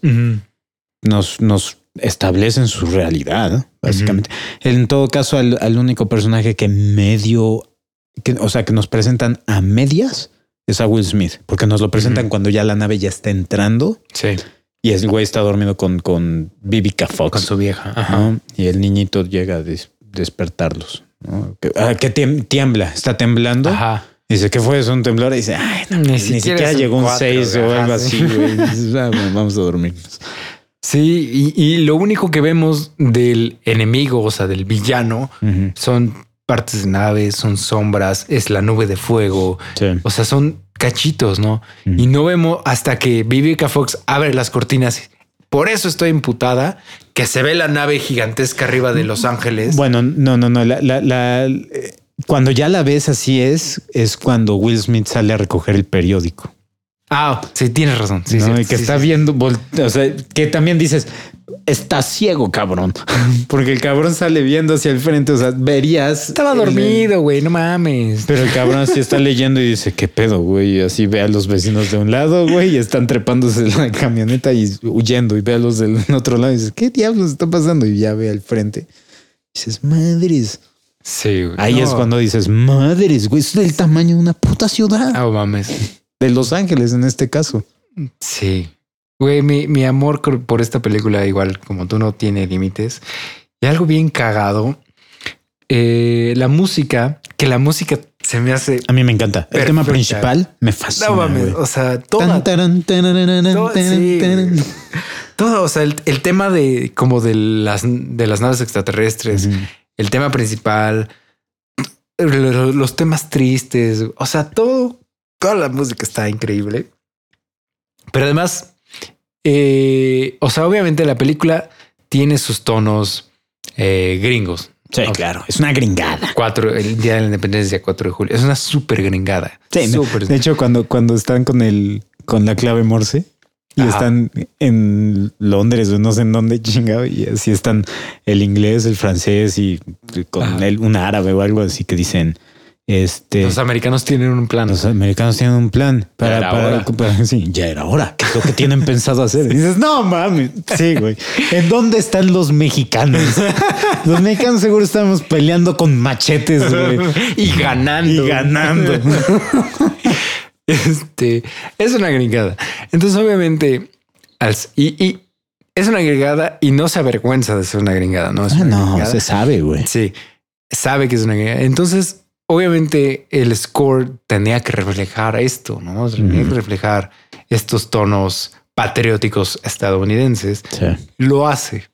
A mi parecer, lo hace Con perfecto. creces, güey. ¿No? Sí. El score lo hace un británico, güey. Qué loco. David Arnold es, es este. Es inglés, si no me equivoco. Ajá, es inglés. Entonces, Porque además, o sea, hasta el, el, este, esta flautilla pequeña, el pícolo, o sea, que es tradicional de la música patriótica estadounidense, Órale. lo mete, lo, o sea, no, es, es, está muy cabrón la película. Mames. Eh, eh, Esa, güey, hay dos escenas, cabrón. Dos pinches escenas. Hay como siete, güey, pero ajá. Sí, hay como siete, pero dos escenas que salen así, eh, que ah, hacen que te pares. Ya güey. sé cuál es una de las que quieres decir. Bueno, una, por supuesto, es por excelencia el mejor discurso Ah, que hemos tenido en una película, güey. se la pongo a mis alumnos cada semestre, güey. No mames. Sí. Qué chido, güey. Y Sale el mejor extra de la historia. Sí, güey. Best extra ever. Ajá. Eh, esa secuencia, no mames, creo que hasta la fecha. Y he visto esta película fácil 40, 50 veces, güey. O más. Piel chinita. Piel chinita hasta la fecha. Sí, Me encanta. Es una de mis escenas favoritas, no nada más de la película, de, de la historia del cine. Es que está muy cabrón. Y la otra es cuando están en la batalla aérea. Ya, esa, esa es la que ya sabía. Ajá. la madre! Gentlemen, let's. Sí, cuando, cuando dice ya nadie le queda ningún misil. Dice, sorry, I'm late, Mr. President. No mames. Y así del humo, así sale. Tan, tan, tan. Y dice, este soldado, estás armado. dice, armed and ready.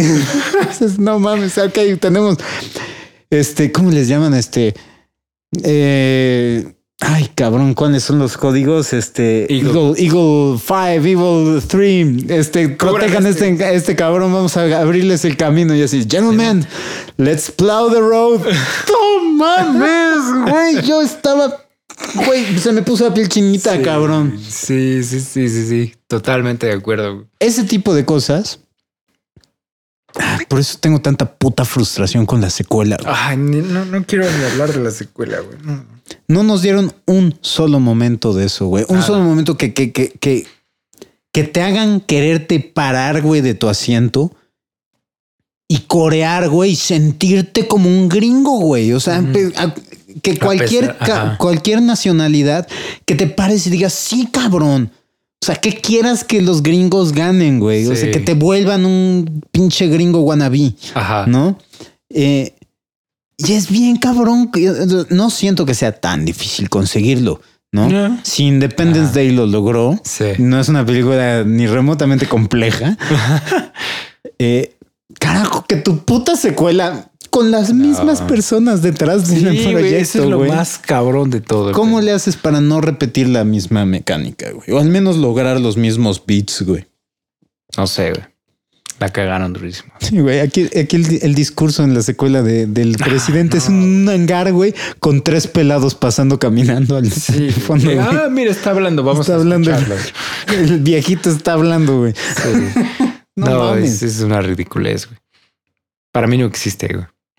Sí, güey, secuela, yo- yo- ujú, Güey, esta película, eh, Met, el baterista de Greyjoy, no la había visto.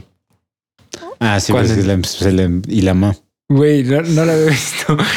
Y lo obligamos a ver, lo sentamos. Güey, tienes que ver esta película si quieres estar en esta banda. Nos sentamos y, y termina la película. Güey, me siento más emocionado que nunca en mi vida. nunca, sen- nunca me había sentido tan bien conmigo mismo. Es que es una mamada, Sí, güey. No mames. De hecho, ya hay, bueno, ahorita vamos a llegar a eso. Pero hacen un, un pequeño guiño a una película anterior de Jeff Goldblum.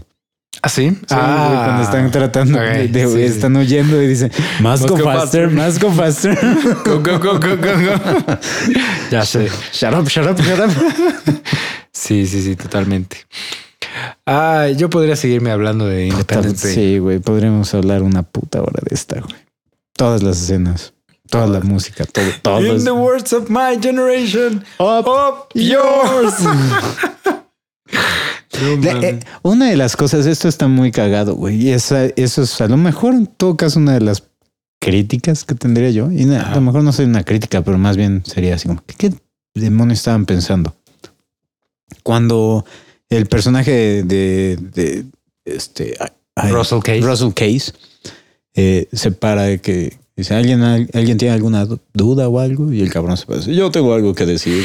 Dice, "Des- después de que hace 20 años me, me secuestraron extraterrestres, llevo tanto tiempo este, esperando vengarme. Entonces, no se preocupen, no le, no le- No lo no le voy a a fallar. Y pero el cabrón está diciendo esto y los militares están poniendo cara así como que, "Ah, pinche güey loco. Decir, güey, estás peleando contra extraterrestres, estás viendo que el cabrón, güey, estás en una base en donde tienes una nave que, que, que cayó en Nuevo México hace Ajá. 30 años. ¿Por qué no le crees al güey que se los que los secuestraron? Es que creo que no era, no era- no es más bien que no le crean, güey, o que, o, o su, cara de desprecio no es porque no le crean o porque, ay, güey, este güey está imbécil. No, más bien, este güey está loco. Más bien es porque, o sea, es la cara que yo pondría si alguien se levanta y hace un comentario de ese tipo, aunque esté en ese contexto. Es como, este cabrón, ¿no? O sea, es como, ya sé que te secuestraron, güey. Ya todo, Focus. ya, ya te has encargado de que todos nos enteremos. güey. O sea, ya qué hueva. Creo que más bien va por ahí. Ok. No, no sé. Sí, yo siento que el güey voltea a ver así el otro cabrón, así como que de qué está hablando este cabrón extraterrestre, pinche loco, cabrón. Ok, ahora el plan para pelear contra los extraterrestres es tal. Ya sé. Yo tenía, tuve este un F-18 Hornet de juguete Ah, qué chingón. de los que salieron en la película. Órale. Estaba bien chingón. Lanzaba misiles. Ah, otro momento que me encanta en esta película cuando, cuando el presidente sí que lanzan todos sus misiles y los escudos siguen activos. Ah, ese. Déjame presidente. intentar otra vez. Quiero intentarlo otra vez. Sí. Puta madre. Y cuando entra todos. Eagle One. ¡Ay, no mames! Eagle One, Fox 3. Sí. No mames. Ya sé. Sí, si, han- si no han visto esta película, tienen que ver. O sea, esto es básica. Completamente básica. Sí. Pero bueno, Hablemos de Jurassic Park.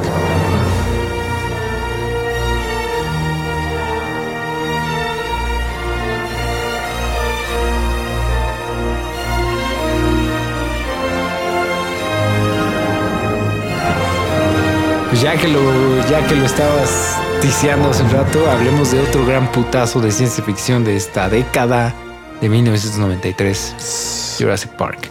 Clásico de nuestros tiempos. Sí, güey, esta, esta también la fui a ver al cine, güey. En 1993 yo tenía cinco años y la fui a ver al cine. ¡Qué cabrón! Y mi hermano, ¿No te friqueó, güey, la secuencia de los Raptors, güey, cuando... todo me friqueó, güey, pero me friqueó de la manera que amo y adoro también esta película. güey. Ok. Mi hermano se sentó junto a mí y me contó todo lo que iba pasando, porque obviamente yo no sabía inglés y no sabía leer completamente bien. A los cinco años. A los, o sea, güey, tú leías bien a los cinco años rápidamente. Güey, yo no leo bien a mi edad. Exactamente. güey. Entonces, mi hermano se sentó junto a mí, me narró toda la película prácticamente. Y de Ah, ahí nació mi amor, a, mi amor a Jurassic Park.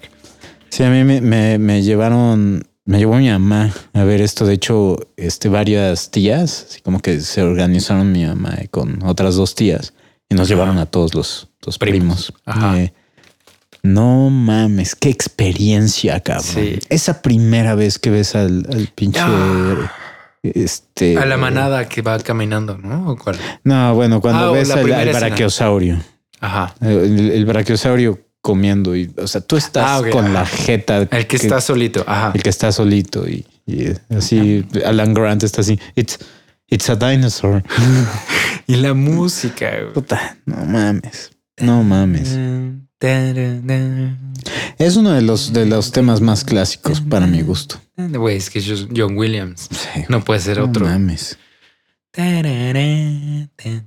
Ahora, por más que ame y adore esta película, tiene un chingo de huecos argumentales. Ah, ¿no? güey. Pero me valen verga. Sí, güey, a nadie le Porque importan tus la huecos amo, argumentales, güey. Sí, bueno, eh, probablemente el que más me molesta Es el hoyo. el, el que se cae. puto hoyo, güey. Sí, Es que ¿De dónde salió eso? No sé, güey. No sé cómo funciona la lógica en este mundo, güey, pero sí, ese, ese abismo pa- pareció de la nada, cabrón. Además, gigantesco, güey. Gigantesco, cabrón. ¿Quién pondría esa madre adentro de la jaula del Y además, T-Rex? Se te va a resbalar, güey. además, ¿cómo llegó entonces el T-Rex de ahí a acá, güey? Si había un hoyo, güey. Sí, no, no, no, no, no tiene ningún sentido. Ningún sentido. Pero ahí es, ahí es donde te das cuenta en muchos aspectos, como muchas de las películas, no nada más esta, en Hollywood, se le da más prioridad a la secuencia, o sea, quiero esta secuencia en, el, en, el, la, en la En película, el- ajá. aunque lógica, o sea, no tenga lógica. alguna. Aunque no funcione, Sí, lógicamente. Es decir, ¿cómo? ¿Qué? qué? O sea, ya. Y, y ahí es donde entran las, los rewrites, o sea, la, la res- la reescritura de guiones, porque se ve que la secuencia de la caída estuvo en un draft, Hicieron varios cambios Y, y, y se quedó. y se quedó. y- y ahí- aunque ya no tuviera entonces, sentido. Aunque ya no tuviera sentido, porque ay, güey, estaría de poca madre. ¿no? Sí. Pero eh, sí, no, esta, esta ay, no mames, del T-Rex, cabrón. Sí. Del T-Rex es Además, o sea, habla- hablábamos hace rato de, de lo bien o mal que envejecen los efectos. Qué bien han envejecido estos efectos. güey. O sea, creo que hay muy pocos que realmente se ven mal o, o ninguno prácticamente. O sea, o sí, tú crees que alguno se vea. Mm, a, a lo mejor, sabes que ayuda muchísimo la oscuridad. ¿no? Pero por ejemplo, el, bra- el brachiosaurio este que está a plena luz del día. O sea, ese sí se alcanza a ver ¿sí? un poquito, un poquito, no tantísimo, pero sí ese y los Gallimimus. Ah, Gallimamus. Ajá. Esos cabrones. Sí, También sí, siento que tienes como razón. que, mm. ¿no? Pero cuando está manejado en un poquito más oscuro, y bueno, también hay que tomar en cuenta la secuencia del, del T-Rex es con un pinche T-Rex real, cabrón. Sí. Que están ahí, güey. Es un animatrónico que tuvieron un chingo de pedos. O sea, las personas que no han visto el detrás de cámaras de este, de esta película, Es, es, una es uno de los mejores eh, detrás de cámaras que, que yo he visto porque te explican un chingo de cosas. Lo que pasa es que también, güey, es, es Stan Winston, cabrón. Sí. Está extraño ese cabrón, güey. Sí. ¿no? Pero de hecho, viste, o sea, porque obviamente lo contratan a él para hacer los animatrónicos, ¿no? Para hacer todas las marionetas y todo lo que necesitaban. Y de hecho, el plan original, ay, ya le pegué el micrófono. El plan original era hacer todo animatro- ah, ah, animatrónico y Sí. marionetas, ¿no? Y hacen la transición a media producción, cabrón. Ajá, y ven que la, la, este, lo generado por computadora se ve demasiado bien. Stan Winston dice, no mames, váyanse por ahí, güey. Sí. O sea- yo no puedo hacer eso. Sí. Sí, que, pero, que, o sea, que tú digas, o sea, tú como experto en esto digas, ese es, no mames, güey, o Sí. sea, está muy cabrón. Sí, sí, sí. De, de hecho, bueno, en muchos casos, o sea, creo que este es uno de los ejemplos en el que el- uno de los titiriteros, así, terminó aprendiendo a usar el programa y tem- terminó convirtiéndose en uno de los animadores, ¿no? Tampoco. Ah, eso sí, no sé. Sí, estoy casi seguro que sí. O a lo mejor lo estoy confundiendo, no estoy. A lo mejor es en esta o en El Señor de los Años, uno de los dos. Ya, no sé. Pero es que eh, son los detrás de cámaras que más he visto y estoy casi seguro que en una de estas dos películas alguien así eh, ya. empezó, no me acuerdo cuál. Pero no hablamos aquí que Jurassic Park está basada en una novela de Michael Crichton, igual que Westworld, igual que este Congo Congo y este la esfera. y la esfera, ¿no? Entonces, este, ¿tú ya, ya leíste la novela de Jurassic Park? Sí, ya, ya me eché las, las, las dos. eh, Güey, Yo leí la un segunda. chingo, güey. La segunda no la he leído, pero la primera sí la leí. La segunda ah, está, World. está interesante. Sí. pero, o sea, eh, entiendo por qué tuvieron que cambiar el 90% de la historia, porque funciona, la forma en la que lo escribió funciona para novela, pero nunca hubiera funcionado para el cine. Ya. O sea, el clímax es... No, no, no existe un No hay clímax. clímax. Sí, no. Y en la, la primera, güey, todo lo que cambian, güey, el, el señor Hammond es un ojete Sí, en es el libro. Puta, güey. Ajá. Sí, el abogado es, uno de los héroes. Sí. Eso está cabroncísimo. Sí, y aquí es al revés, ¿no? El abogado es un hijo de puta y el señor, este, Y el Hammond es el Hammond bueno, es, es- es un abuelito. El, el abuelito que le, inter- que le importan sus, sus nietos. Sí. En la novela le valen pito. Sí, sí, sí. Completamente. De hecho, se encabrona, güey, porque dice eh, eh, cuando lo están matando, porque se muere en la novela. ¿no? Sí. Eh, cuando se lo están comiendo los, los guppies, Ajá. eh, El güey estaba pensando, esto, todo esto es culpa de mis nietos. no mames, genial. cabrón. Sí, de esa escena, ¿no? También esa escena de la playa del principio de The Lost World. Ah, eso es del, es de del libro. primera novela, ¿no? Es, Sí. eh, así empieza la Así novela, empieza. si no. Ajá. Sí, no. ¿Quién sabe por qué no habrán metido esa secuencia? Porque me parece bastante... Una buena introducción. Sí. Sí, no, esta... eh, eh, y ¿sabes qué, güey? Me gustan los niños, cabrón, en esta película. A pesar de que odias a los niños A pesar de que odio a los Güey, a mí niños se me hace que no odias a los niños actores, güey, porque ya hay, ya hay como varias, varias películas que has dicho en esta, en esta historia de este podcast de un chingo de niños actores que te gustan, güey. Ah, sí, güey, pero, güey, espérate que lleguemos a, la serie que hagamos de fantasía, güey, y que hable yo de los ochentas y noventas con los niños actores. Se vayan a la verga. Mames. Ah, eres un villamelón, me Eres un fantoche. Pero no, sí, los niños muy, muy buenos, muy buenos actores en este caso, al menos. Sí, bueno, o sea, ajá, funcionan, güey, Sí. ¿no? Hablemos de Jurassic, de Lost World, güey. Ahí no funciona No, niña esa actriz, no, cabrón. no funciona para mames. nada, güey. Ajá. Ni el personaje ni la actriz. Ujú.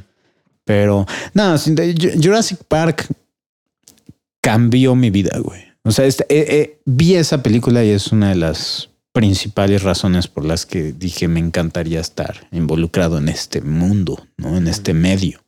Eh, ahí es cuando se cimentó mi amor por Steven Spielberg. Ahí es cuando dije, ¿qué puedes hacer mal, güey? Sí. Y me dijo, espérame, güey, todavía, Y no hago... Te dijo amistad. Amistad me gusta, güey. A mí, me, a verga. mí me gusta amistad, pero Guerra de los Mundos, dijo, a la madre. Pero, este, esta película, Es que es, es, no mames. es que es, o, o sea,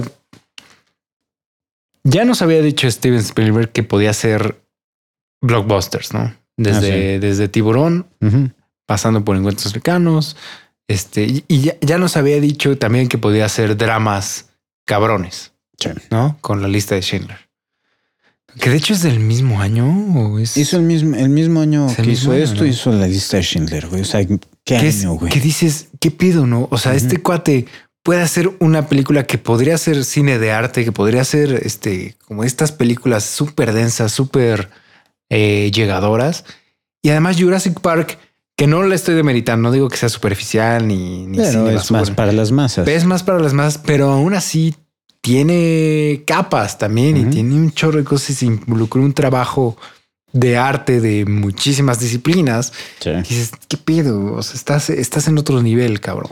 Sí, ahí es Spielberg en su mejor momento. No hay, no hay cómo decirle en ese momento, por los tres, cuatro años atrás y tres, cuatro años hacia adelante, No. no había un sola, una sola persona mejor que ese cabrón. Sí, no. Eh, y yo argumento hasta la fecha que es el mejor director que ha pisado la- el, el planeta Tierra. Ajá. Eh, con sus altibajos, como todos los Como directores, todos los directores. pero Excepto Kubrick. o sea, sí, pero tampoco le chupemos la verga a Kubrick tan cabrón. Pues ya está muerto, güey. Ya no, no se lo puedes escribir. no, pero sí, sí entiendo lo que dices. Sí, o sea, más que nada porque, o sea, a pesar de que Kubrick sí exploró un par de géneros. O sea, 2001, ya dije qué opino de 2001. Ujú. Eh, o sea, tiene... Sí, está muy pinche rara. Sí, muy pinche rara y muy pinche aburrida por momentos. Ajá. Eh, en cambio, cuando Spielberg eh, se metió a cosas del espacio, nos dio encuentros cercanos, nos dio E.T., nos dio eh, este. ¿Qué otras ha hecho del espacio Spielberg? Eh, Guerra de los mundos. bueno, no puedes esperar oro de todo. Pero eh, sí, güey. O sea, ci- ciencia ficción en específico Spielberg. Güey, ve Minority Report. Sí, no. Ah, mames, cabrón. Sí, sí, sí. Pero sí, estamos hablando de Jurassic Park. Jurassic Park. Me encanta de Jurassic Park que a pesar de que eh, o sea, tenemos la trama bien clara, ¿no? O sea, tenemos como la... Es que bueno, o sea, sí es ciencia ficción. No digo que no, sí es ciencia ficción porque estamos, estamos recreando dinosaurios, ¿no? Que ya hace 65 millones de años que no existen. Pero tiene sus elementos obviamente marcadísimos y bien obvios de terror. ¿no? Y creo que eso es lo que hace, o al menos es una gran parte de lo que hace que esta película sea tan buena, tan memorable y tan el hitazo que fue, ¿no? O sea, Sí. estos elementos de terror inyectados ahí, muy bien utilizados, muy bien hechos. Es- la es- o sea, esta escena que es clásica, es memorable, todo el mundo la recuerda del vaso. O sea, del vaso haciendo Esa, las esa onditas. secuencia de desde que empieza con el vaso hasta que termina con el ca- coche cayendo al precipicio fantasma. Eh, esa para mi gusto es una de las mejores secuencias. Está en mi top 5 de las mejores secuencias en la historia del cine. Sí. Y de terror igual ha de estar hasta arriba. O Sí. sea, Hay, hay un cabrón que hace reseñas, eh, de- bueno, reseñas bastante elaboradas que, me- que me, bueno, me solía gustar. Ahorita ya no lo sigo tantísimo. El. Nostalgia Critic ah, ajá. hizo una de esta y metió un, un detalle súper chingón, güey, cuando mete a, cuando está hablando del, del T-Rex. El güey dice, güey, podríamos poner cosas, o sea, subtítulos con cada, este, cada grito del, del T-Rex y, y sería básicamente épico, ¿no? Eh, eh, no me acuerdo de todos lo que dice. Creo que sí, creo que sí. Este hay uno que dice: Soy más viejo que Jesús. Otro, mi vagina tiene dientes. y otra cosa, creo que también era mi vagina escupe, escupe tiburones blancos o algo así, güey. O sea, unas Ajá. cosas que, que dices Estúpidas. estúpidas, pero se la crees, güey. O sea, porque lo pone justo así como que, hey, hey, hey, y se voltea. y se ve el pinche, el pinche Subtítulo. subtítulo. I'm older than Jesus. Entonces, sí, güey. O sea, no hay, no hay un mejor antagonista. O sea, nos presentan a Dennis Nedry como el catalizador para el desastre del parque.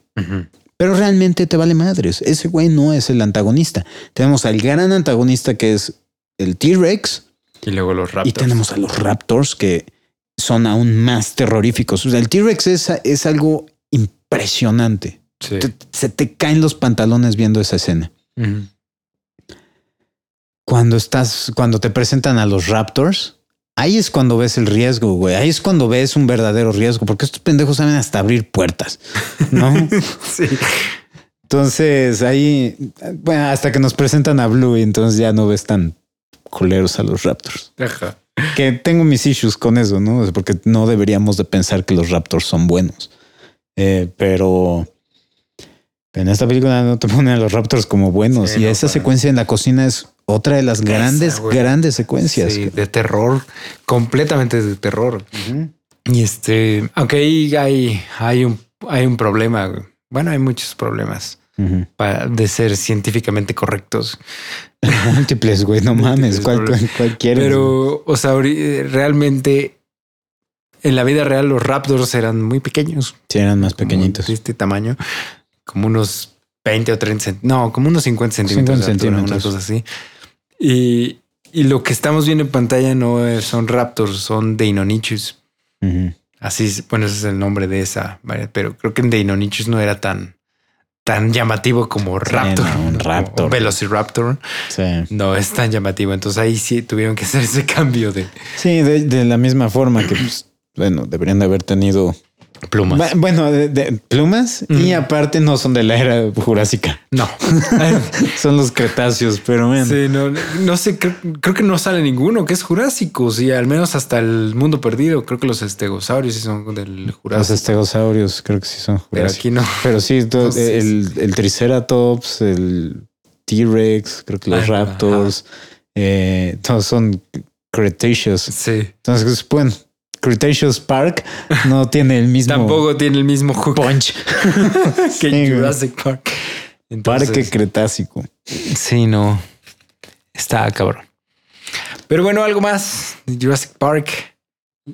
No vamos a hablar de. Bueno, te- tendríamos que hablar de una de sus secuelas al menos, ¿no? De Lost World es del 1997. Ujú. Entonces, entra. Tiene cosas chidas. A mí me gusta. De- De hecho, me gusta más que la 3. Me Mucho gusta, más. a mí me gusta mi caca de hoy en la mañana más que la 3, güey. No voy a comentar al respecto. Es que no la conociste, güey. Y así lo vamos a dejar. Pero a mí me gusta, a mí me gusta de los. Obviamente no me gusta tan más, no me gusta tanto o más que Jurassic Park, pero me gusta. De los World me la disfruto. Tiene cosas chidas. Bueno, es que nos da más de Ian Malcolm, güey. Sí. Nunca puedes recibir suficiente. Nos da más Jeff de Ian Goldblum. Malcolm. Nos da más de Ian Malcolm y nos da más dinosaurios diferentes que no vimos en la primera. Más T-Rex. Más, más do- el Doble. triple de Ah, sí. T-Rex, porque tenemos un T-Rex Mm, bebé. Pequeño. Entonces, este. Y me gusta el personaje este, el pelón, el cazador. Ah, sí, güey. Me Peter tiene un pinche apellido muy extraño, No güey. cómo se llama. El güey ya falleció. ¿Ah, sí? Este, sí, cabrón. Salía en Alien 3 también. Ajá, es como el, como el padre, ¿no? El religioso. No, no, no, no, no. eso era uno de los presos, güey. Ah, ya. Este, pero sí, ese personaje a mí me encanta, cabrón. El gran, el gran cazador blanco, Ujú. ¿no? Y de hecho, hay una escena eliminada de esta película que, en la que te presentan a ese personaje y es genial, cabrón. Está en YouTube. Pete Puzzle, Puzzle, Sí, güey, buena suerte pronunciando su pinche nombre, güey. Puzzle Wait o algo así. Nunca he visto esa escena. Sí, Pásame es- el link para que lo ponga igual en la descripción del. sí, ahorita que programa. terminemos te lo, te lo enseño. Va que va. Este está buenísimo, buenísima la forma en la que lo introducen. Que lo vi y dije, me lleva la chingada. ¿Por qué no lo? O sea, carajo.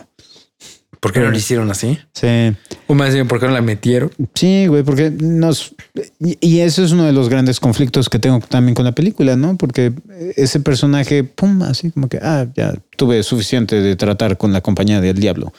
Es, ah, ok. Y ya no volvemos a saber más, más de él.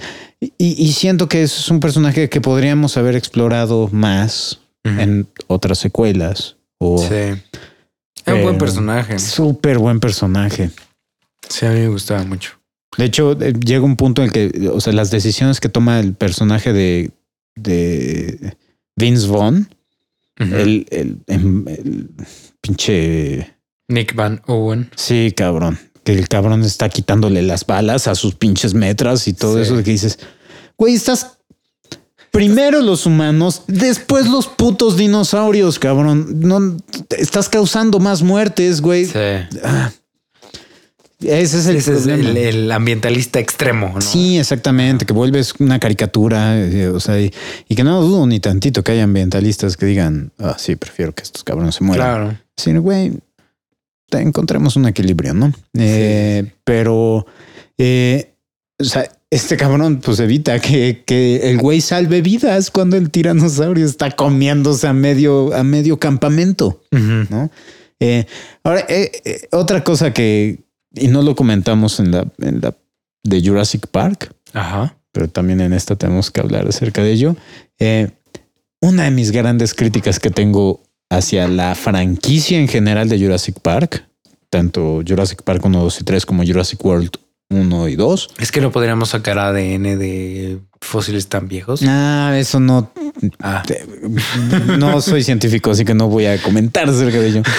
Pero sí puedo decir, ¿qué pedo, güey? ¿Por qué de repente el T-Rex es un pinche, no sé, güey, eh, Solid Snake, cabrón? ajá. ¿No? Que entra así y eso es un ninja. Nadie que de lo escucha. es Súper. De repente, o sea, ya eh, cuando te lo quieren presentar así como, ah, cabrón, pum, Sí, sí, pum, pum. Pero de repente, güey, están a punto de comerte acá, güey, y Volteas güey y ya está, parado junto a ti, cabrón. Y te es- está viendo, güey. Además. Sí, exactamente. O sea, yo, yo siempre me he imaginado así como que, bueno, a lo mejor el T-Rex pisó una plataforma que tenía ruedas. y el cabrón sí lo pisó y empezó a rodar y decir, ¿qué diablos está pasando acá? ¡Hay un Raptor! Sí, pues Obviamente es guion, güey. O sea, el guion dice que el T-Rex tiene que salir aquí y nada tiene que darse cuenta, güey. Sí. Es- eso es todo, ¿no? Pero sí, sí entiendo tu queja. Lo que la, mi queja aquí de esta película de The Lost World es cuando se van a San Diego. Creo que ahí la película sí, pierde. me pierde güey, momentum. ¿No? Como que se siente. Se siente ahí el bajón, ¿no? El bajón de, de ritmo que teníamos. Hasta, hasta como que te saca un poco de pedo, ¿no? Porque, de- o sea, va la película por cierto rumbo y de repente, ah, ya nos vamos a San Diego. Sí. Y dices, ok, bueno, no entiendo por qué, pero está bien. Sí, es algo muy extraño, cabrón. La neta, sí, son decisiones muy bizarras y no está bien manejado. cabrón. No. Simplemente, sí, tiene muchos errores la película. Muchos errores. eh, yo hubiera hecho otra cosa. Eh, pero bueno, no soy Steven Spielberg y cómo me atrevo. ¿Cómo te atreves Decir a que yo- cuestionarlo, cabrón? Sí, no. Pero bueno, eh, algo más sobre Jurassic Park o The Lost World. No, nada más. Quiero hablar de dos películas. Bueno, no. Es que me gustaría que vayan juntas porque las dos son ciencia ficción comedia, slash comedia. La primera es Galaxy Quest. Muy bien. La, la, la- así como la semana pasada hablamos de la parodia de Star Wars, Galaxy Quest es, es la parodia oficial de Star, Star Trek, Trek. ¿no? Y, y qué buena es. güey. O sea, es, es buenérrima.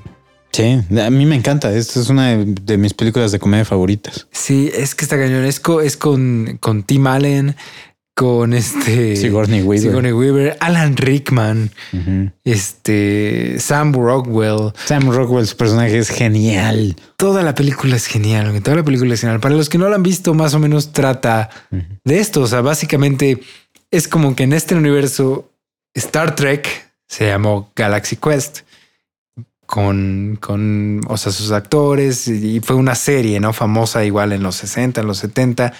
Y los actores, al momento que los encontramos, que ya es la época moderna, por así decirlo, son famosos, van a conferencias, digo, digo, van a convenciones, dan conferencias, etcétera, etcétera, ¿no?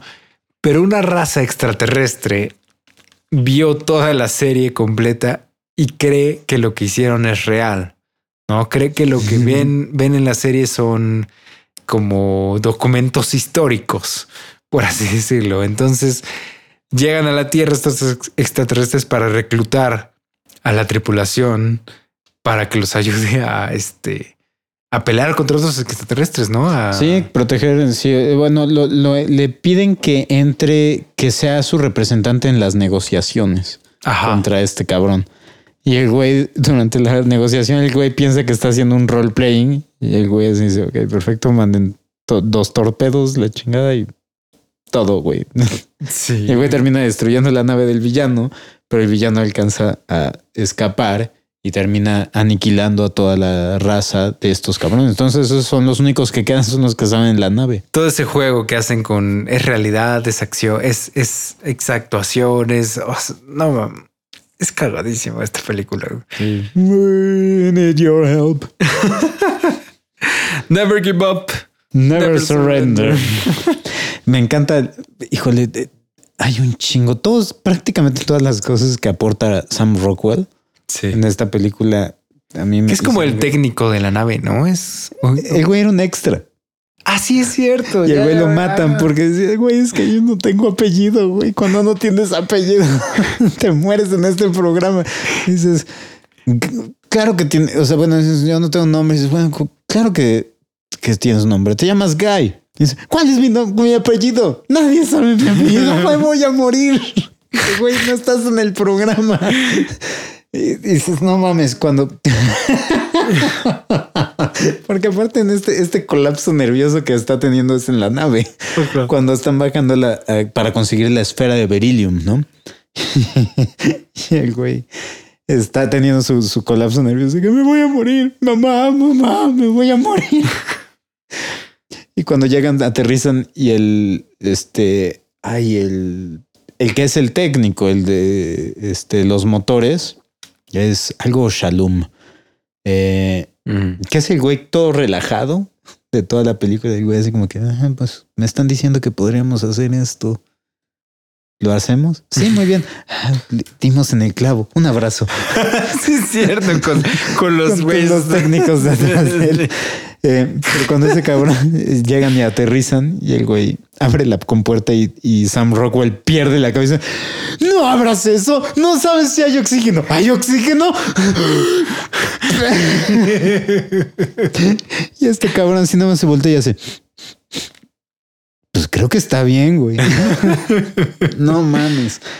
Ese tipo de cosas son gloriosas. Es comedia bien escrita, güey. Comedia inteligente. Sí. Y estoy viendo que es la primera actuación, la primera, este, Tony Shalhoub. Ah. ya, es el debut cinematográfico de Justin Long. Órale. Es la primera película en la que sale. Mm, bien por él. Sí, qué cagado, güey. Pero sí, esta película para los que sean fans de Star Trek y nunca la hayan visto es un must. O sea, es, es porque eso que decías de Sam Rockwell, pues es la, es la burla a los red shirts, ¿no? De Star Trek que siempre Tal terminaban muriendo. O sea, si traías una playera roja en la serie era, No eras la carne de cañón. era la carne de cañón, ¿no? Te ibas a morir. Pero bueno, y la otra que quería mencionar, igual rapidísimo, bueno, no sé qué tan rapidísimo, que es igual ciencia ficción slash comedia. ¿Ya adivinaste cuál es? Marcianos al ataque. Ah, marcianos al, ataque. Sí. Del 96. Marcianos al ataque, que también qué pinche cagada es esta película. Tim Burton. De Tim Burton, exactamente con, con este, ay, con Jack Nicholson, Natalie Portman, Pierce. Brosnan, Es un super mega cast. Glenn Michael Close, J. Fox. Michael J. Fox, este, Sarah Jessica Parker, Natalie Portman. Danny DeVito, Tom Jones, Jack Black. Jack Black sale. Sí, güey, es el hermanas, es el hermano de del güey que vende las donas. El que, eh, el güey que, que dispara, Ajá. trata de disparar y se le cae el cartucho. Ajá. Y el güey así tira la, la metralleta y agarra la ventana y dice: "Eh, Este, no disparen. y el güey lo matan. No me acuerdo de esa parte, güey. No, sí, güey, sí sale Jack Black. Es, el, es el hijo consentido porque es el güey que es militar y todos están orgullosos de él, la chingada. Y este cabrón vende donas. Ya. No mames. ¿Sabes de dónde sale la idea para Mars Attacks? No, no tengo ni idea. Está muy cagado, güey. O sea, porque hay películas que están basadas en cómics, hay películas que están basadas en novelas, hay películas que están basadas en otras películas. Esta película está basada en un este en un juego de trading cards, o sea, de tarjetas para jugar, así como Magic o como este las de Pokémon. Ajá. Así está esta, güey. Era y era es, es un juego de tarjetas de los 60 que se llamaba. Mars Attacks. Qué Y- cabrón. Y literal, los diseños de las tarjetas salían los, los extraterrestres así como los vemos en la película. Igualitos. Órales. Sí, y entonces ya de ahí hicieron un, un guion y pues tenemos ahí la película de Marcianos al ataque. Órale, qué interesante, güey. No, no, no tenía yo ni idea. Está muy, muy cagada la historia ahí detrás de, detrás de la película, pero, pero lo que más risa me dio de la película es cómo los matan. Ah, con la pinche voz de. Con la pinche canción de la, de la, De la abuelita. abuelita. Spoilers de la película, pero la abuelita que toda la película se la pasa escuchando música con sus audífonos y al final le desconectan los audífonos y entonces escucha en las bocinas lo que está escuchando y eso termina siendo lo que mata a los extraterrestres, les hace literalmente explotar el cerebro. No mames, me cago de risa. A mí, fíjate que es uno de los detallitos que. O sea, no, no me molesta, pero tampoco me encanta. Ajá. Me encabronan sí, enormemente los dos morritos, güey. Los es- principales. No, los, los hijos de, del boxeador y de. Pam Greer, Ajá. que están Ah, en, el, ya. en el viaje de excursión a la Casa Blanca y terminan los dos agarrando la pistola de los extraterrestres y porque son muy buenos para los juegos de video de pistolas porque nos lo presentan al principio de la película. Ajá. Y Entonces, tiene que servir para esos dos cabrones terminan protegiendo al, pre- al presidente que dices, "Ay, no, creo que no. Creo que deberían de estar muertos. Y si mejor no. Sí. Ya sí, sé. ese, pero bueno, niños actores. Y son malos estos niños Sí, actores. sí, son malos. Sí, son los únicos que, que- lo único que realmente me molesta de toda la película. Eh, pero de fuera, no mames, el discurso, cabrón, el discurso del presidente. De Jack Nicholson. de Jack Nicholson para convencer a tratar de convencer al líder de los marcianos que deberían de aliarse y ser amigos y cuando y señala y haciendo la mano claramente así más grande así como que planeta Tierra y luego así como un pinche mirroñita y Marte juntos Ya sé. genial cabrón. Es que es Jack Nicholson, güey. No mames. Y también Tom Jones, güey. Final, Tom "It's not Jones. no, anyone". No mames. Ay, Sí, ahí es cuando, película. o sea, que yo creo que por eso me encanta tanto esta película, porque la vi en la edad perfecta para apreciar lo ridículo que es. Sí, porque es ridícula. Eso hay que. No, y los Subrayarlo. críticos, los críticos no les gustó. O sea, sí les, sí le llovió culero a esta película. Ajá. Pero la, la cosa es que yo la veo hoy en día y digo, güey, sabe, la película sabe perfectamente lo que está tratando de hacer, que no te das cuenta que, que están buscando ser como una sátira. Sí, es, es, es una sátira, exactamente. No. Es una parodia de todo. Sí, cabrón, pero las personas sí pensaban que iba a ser algo súper En serio. en serio. O sea, hay, hay diálogos súper pendejos, ¿no? O sea, están. eh, eh, por ejemplo, hay una, una secuencia de Michael J. Fox que está viendo en la tele la entrevista que está haciendo Sarah Jessica Parker, que, que es su esposa o novia. A Pierce Brosnan. Y Pierce Brosnan le está tirando el perro a la chava esta. Y, y- y Michael J. Fox está abiertamente celoso de esto, ¿no? Está emputadísimo. Y en ese momento empieza a entrar la, la transmisión de los, de los marcianos. Y en la escena, o sea, en el set, este cabrón, Pierce Brosnan, le pone la mano en la pierna Ujú. A Sarah Jessica Parker, ¿no? Para decir qué está pasando. Y Michael J. Fox, en lugar de decir qué está pasando, todo el güey así es así de le está tocando la pierna. no, es, es Sí, es ahí ridículo. Es Ridiculez, No, y el ese- o sea, este es el final de Pierce Brosnan y Sarah Jessica Parker que ya está cosida a un perro y él nada más está su cabeza, güey, y se están tratando de besar rodando en la nave, güey. O sea, estupidez, es, es una estupidez la película, güey. pero eso no le quita que, se, que esté muy cagada y que esté muy buena. Y, luego el- la cabeza del perro cosida al cuerpo de Sarah Jessica Parker. no mames. Ay, no mames, está, está muy cagada. Sí, eh, eh, una de las cosas que yo más aprecié de esta película es el hecho de cómo te destruyen cualquier expectativa que podrías tener, Sí. ¿no? O sea, esperarías un Independence Day. Ajá. y te dan algo completamente opuesto. No es una gringada, no es vamos, eh, mil- los militares, no es el líder del- de la nación guiando a toda la nación a un contraataque. No, güey. O sea, el presidente es egoísta, Sí, está preocupado puta, más por su imagen que por tomar buenas decisiones. Eh, la, la esposa, la primera dama, está más preocupada porque no voy a recibir a esas cosas en mi, en mi casa de visita. Sí. ¿no? Y, eh, están disparándoles a matar y, y está más preocupada que lo, lo que están destruyendo de la casa. ¿no?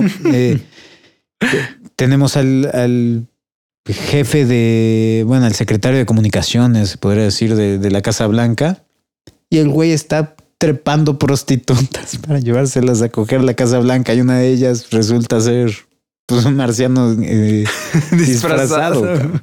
Ya sé, no, está muy cagado. Y, y es lo cagado, güey. Sale el mismo año que Independence Day. Las dos son del 96, güey. Entonces, ese año tuvimos dos invasiones extraterrestres muy diferentes. Muy una de la diferentes. otra. Y las dos son grandes. Sí, las dos son muy buenas. ¿Algo más, Memo?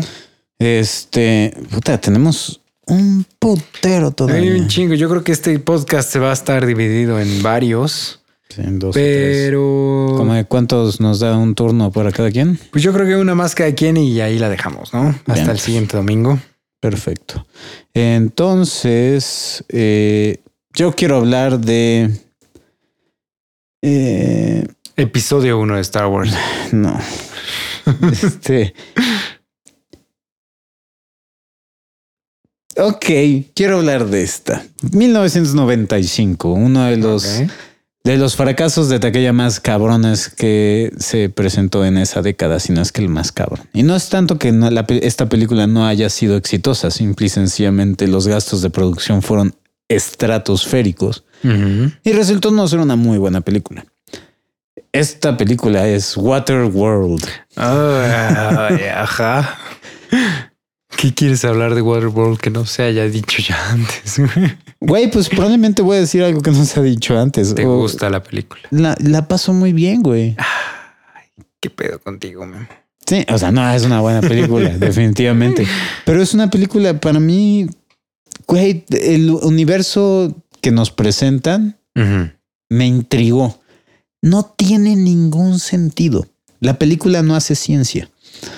No, o sea, si, si, si, si estamos hablando de que ya todas las montañas quedaron así sumergidas, nadie debería estar vivo. güey. Nadie nada más por la, vivo, nada, nada más por la altura, güey. La- Nada más por, porque arriba de, de los 9000 metros de altura, digo, de los 8500 metros de altura que mide el Everest, ya nada puede sobrevivir, güey. Ah, sí. Pero bueno, eh, eh, al final nos presentan que hay todavía unas cuantas islas ahí que, que simplemente no se han encontrado. Y no, y claramente no es el Everest. Pero aún así, las temperaturas a esa altura deberían estar completamente congeladas. O sea, pero bueno, todo el mundo anda así sin playera y todo. Porque Porque estamos en el mar. Imagínate exactamente la grabación hubiera sido un desmadre, güey. Trépales. No, simple y sencillamente no. La, la película no se esfuerza por tener un asesor científico, Para nada. ¿no? Pero tampoco busca eso, busca una, un vehículo de acción para Kevin eh, Costner. Kevin Costner. y que Kevin Costner, la verdad, en ese momento hacía cosas chidas de acción. O sea, me, me gustaba Kevin Costner como héroe de acción. Como Robin Hood. Sí. En ese, en ese video de dos horas de Bon Jovi. Es de Bon Jovi. Es de Brian Adams. Pero es una muy buena película. No te metas con Robin Hood, pendejo. Ya me iba a ir yo para atrás. Pero si no, a mí me, yo disfruto. El villano, el villano me encanta. güey. Es este, ay, no me acuerdo cómo se llama. cabrón. Es Dennis Hopper. Dennis Hopper. güey. Ajá. Me encanta su villano, güey. Y hay unas cuantas cosas que son geniales y son súper interesantes y son súper inteligentes. O sea, hay cosas muy bien escritos. Hay un personaje que está, hay un viejito que es el que está encargado de medir la cantidad de petróleo que tienen los villanos, Ajá. los Oilers. Eh, y el güey vive adentro del, del buque y lo tienen ahí en una balsa, güey. Mm. No, así flotando, es decir, ¿cuánto, cuánto petróleo todavía nos queda? "Eh, tenemos tres metros. Y, y el güey está ahí olvidado de, de- de- o sea, de la gracia del Señor. Y hay una parte en la que Kevin Costner tira una bengala, güey.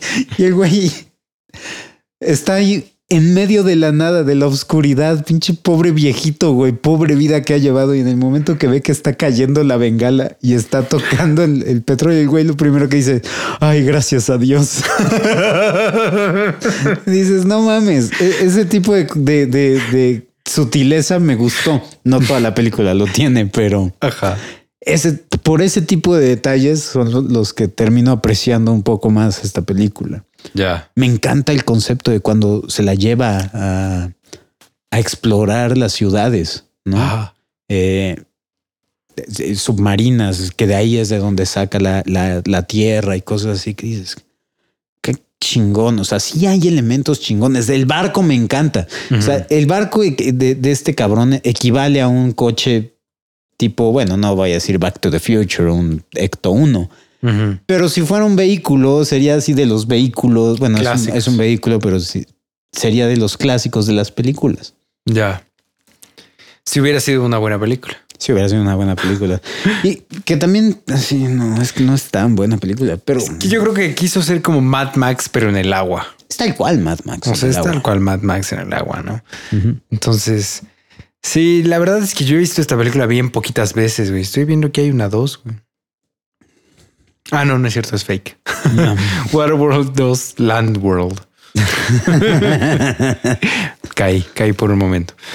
Pero sí, no, no, o sea, te digo que la vi una vez y no tengo buenos recuerdos de ella. O sea, nada más con que al final le salen anguilas. Digo, ¿cómo se llaman esas madres? Son braquias. Braquias. Ajá. Bra- Braquias. branquias. Branquias. Branquias. Sí, ya con eso es, dije como, ¿qué? O sea, ¿qué?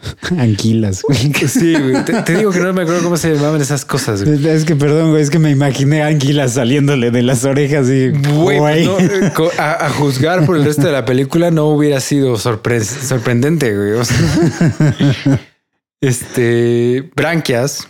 Ya ese elemento está chingón, que haya mutaciones ya. Sí, güey, pero ¿por qué en un, en un hombre adulto, güey, que ya ha vivido toda su vida así, de repente va a mutar? No, porque el güey nació mutante.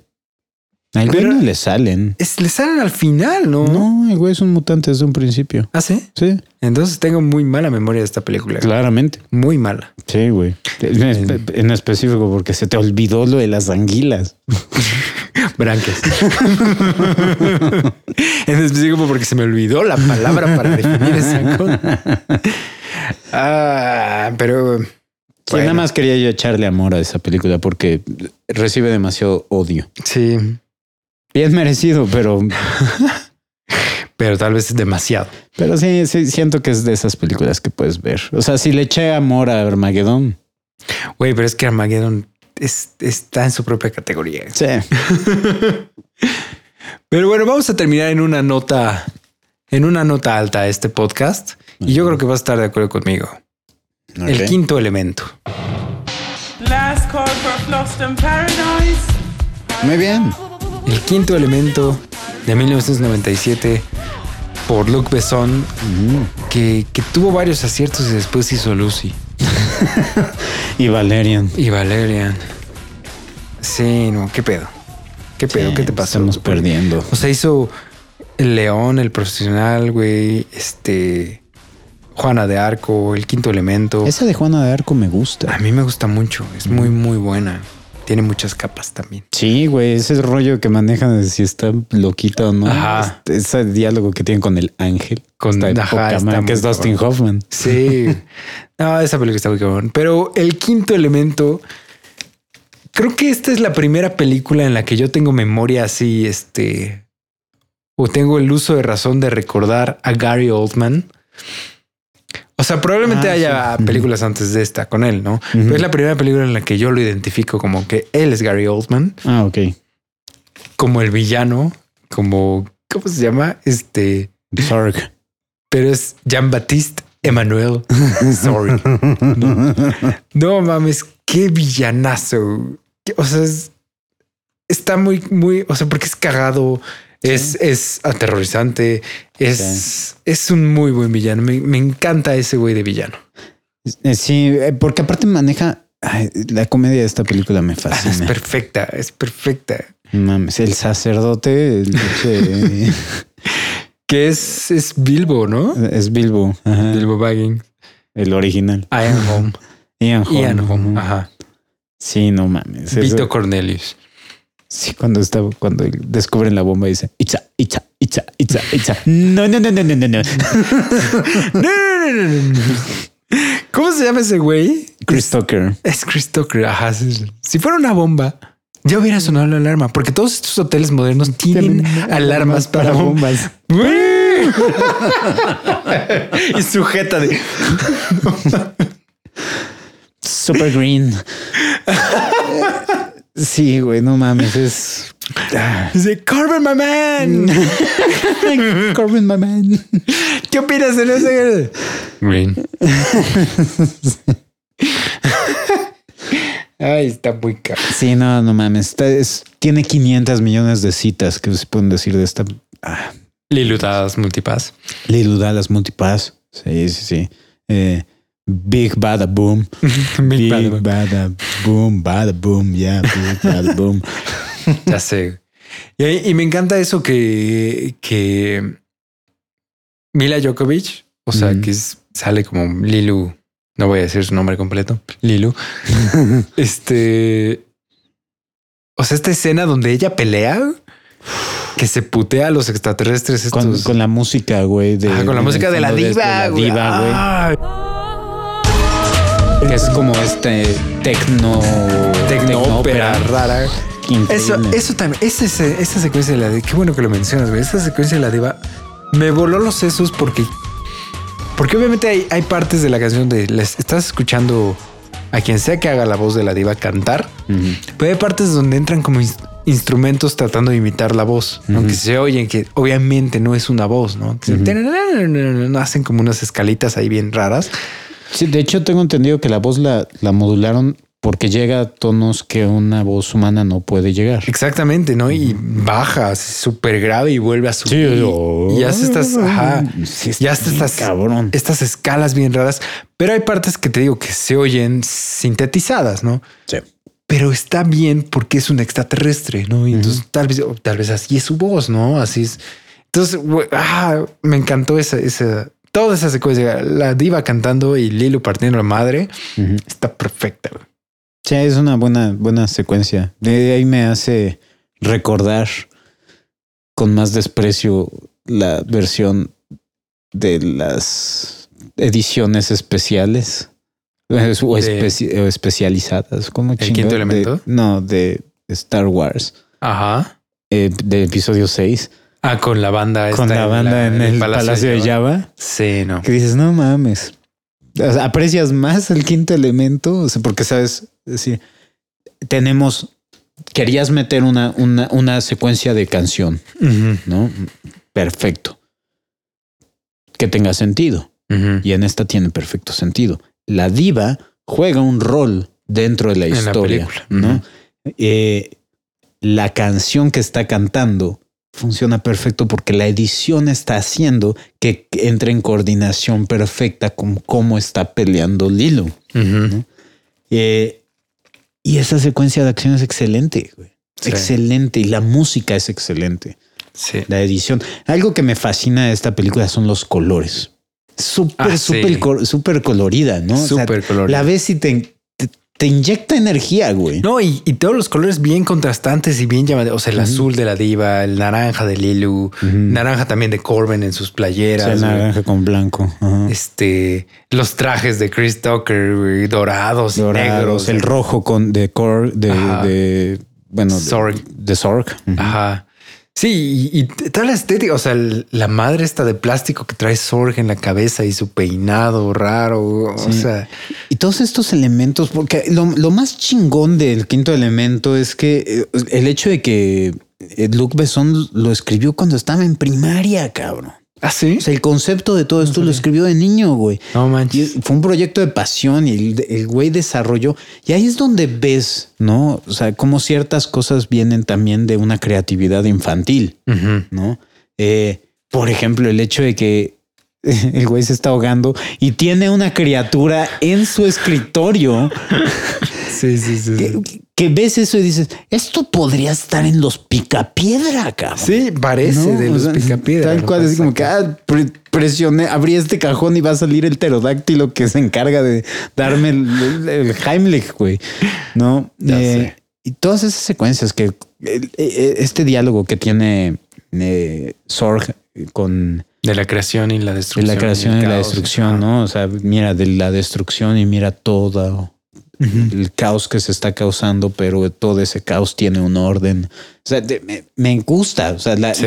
ex- o sea, no entiendes la necesidad de este cabrón, o sea, o la motivación por la cual quiera destruir el planeta o toda la realidad.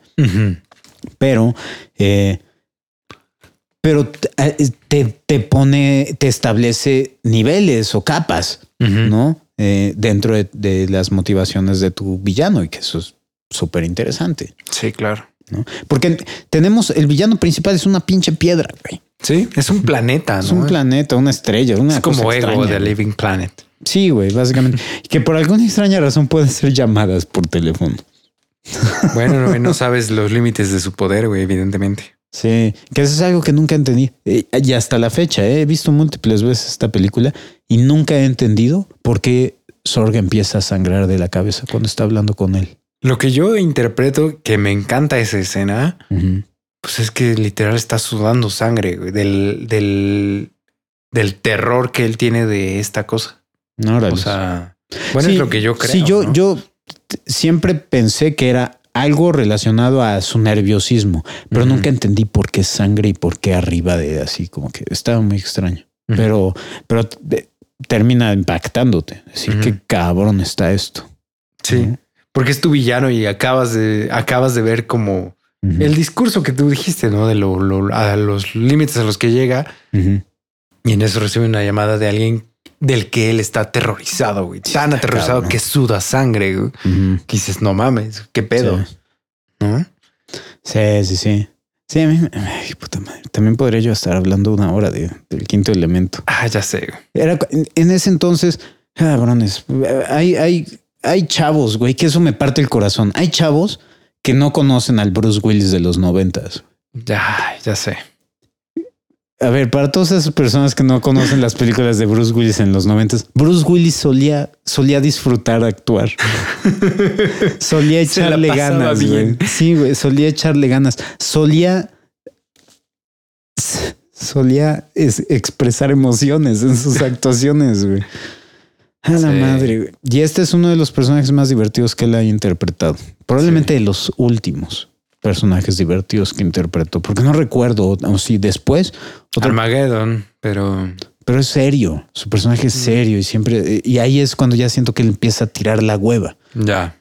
En este sí, el cabrón está, o sea, lo ves con niveles de, de vulnerabilidad. Es un chingonazo, pero me gusta su, la comedia que le presenta.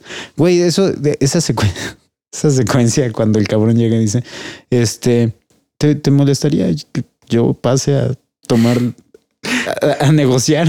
Sí, Así pasa. con el de la nave, ¿no? El de la nave. Y güey entra, madres, dispara, dispara, mata cuatro cabrones. Güey se sale. Ah, no, no, no. El, el güey llega y dice, ¿cuántos hay adentro?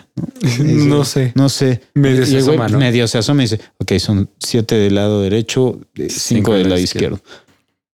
Pero tenemos que encontrar al líder porque si ah, no, pero antes, antes de eso, Ah, sale y se asoma, pa, pa. Dice, ok, quedan cuatro del lado derecho, dos del lado izquierdo, pero tenemos que encontrar al líder. Y en ese momento sale el líder. Dice, Con una. sí, con, con, con el rehén.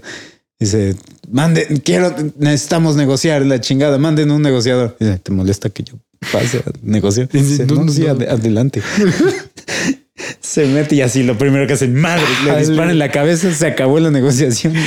Alguien más quiere negociar. Alguien más quiere negociar y todavía, y todavía el, el cabrón que está ahí le pregunta a Chris Tucker, este, ¿qué- ¿dónde aprendió a negociar? Y el presidente que está escuchando la transmisión yo también me pregunto en dónde aprendió a negociar, cabrón.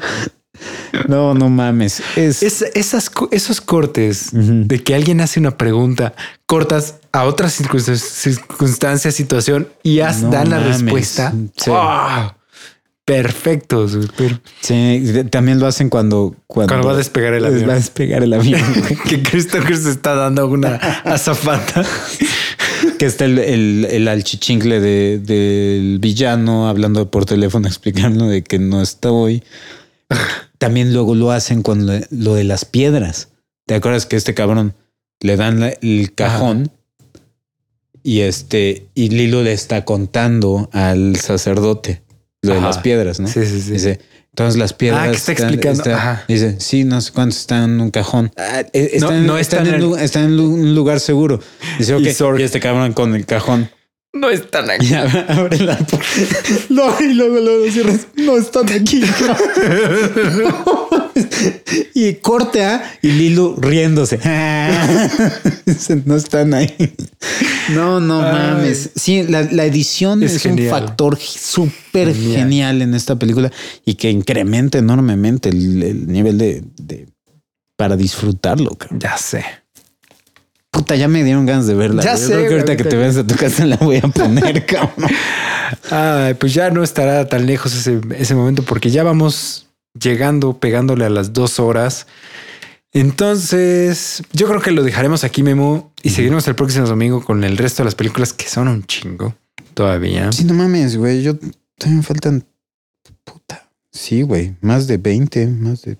Sí, más de 25, güey. No mames. Haz, haz un resumen también, cabrón. No mames. La gente no quiere oír de tus películas obscuras. Güey, ves, si vieras la, bueno, hay unas que tocamos en las secuencias de, en- bueno, en género de terror. O sea, tengo, tengo Alien 3, Depredador 2. O sea, esas, pues realmente no.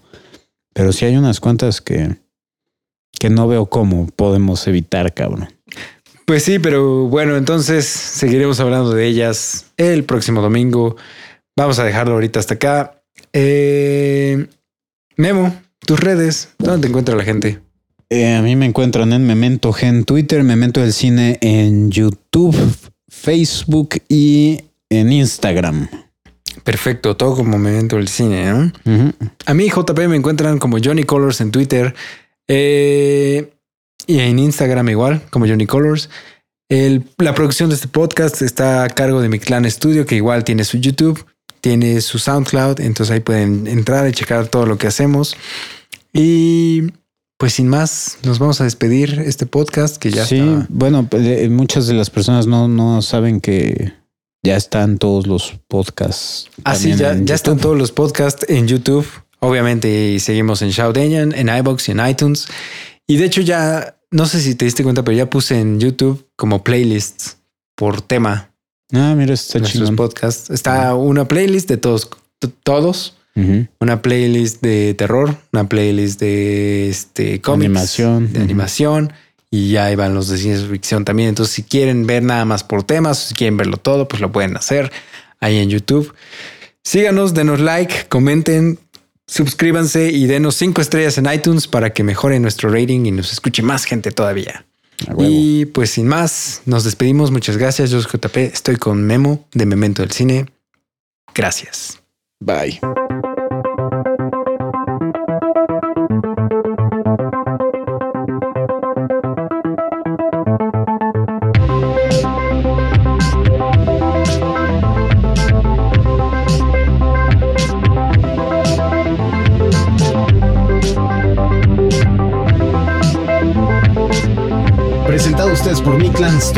Y Memento del Cine.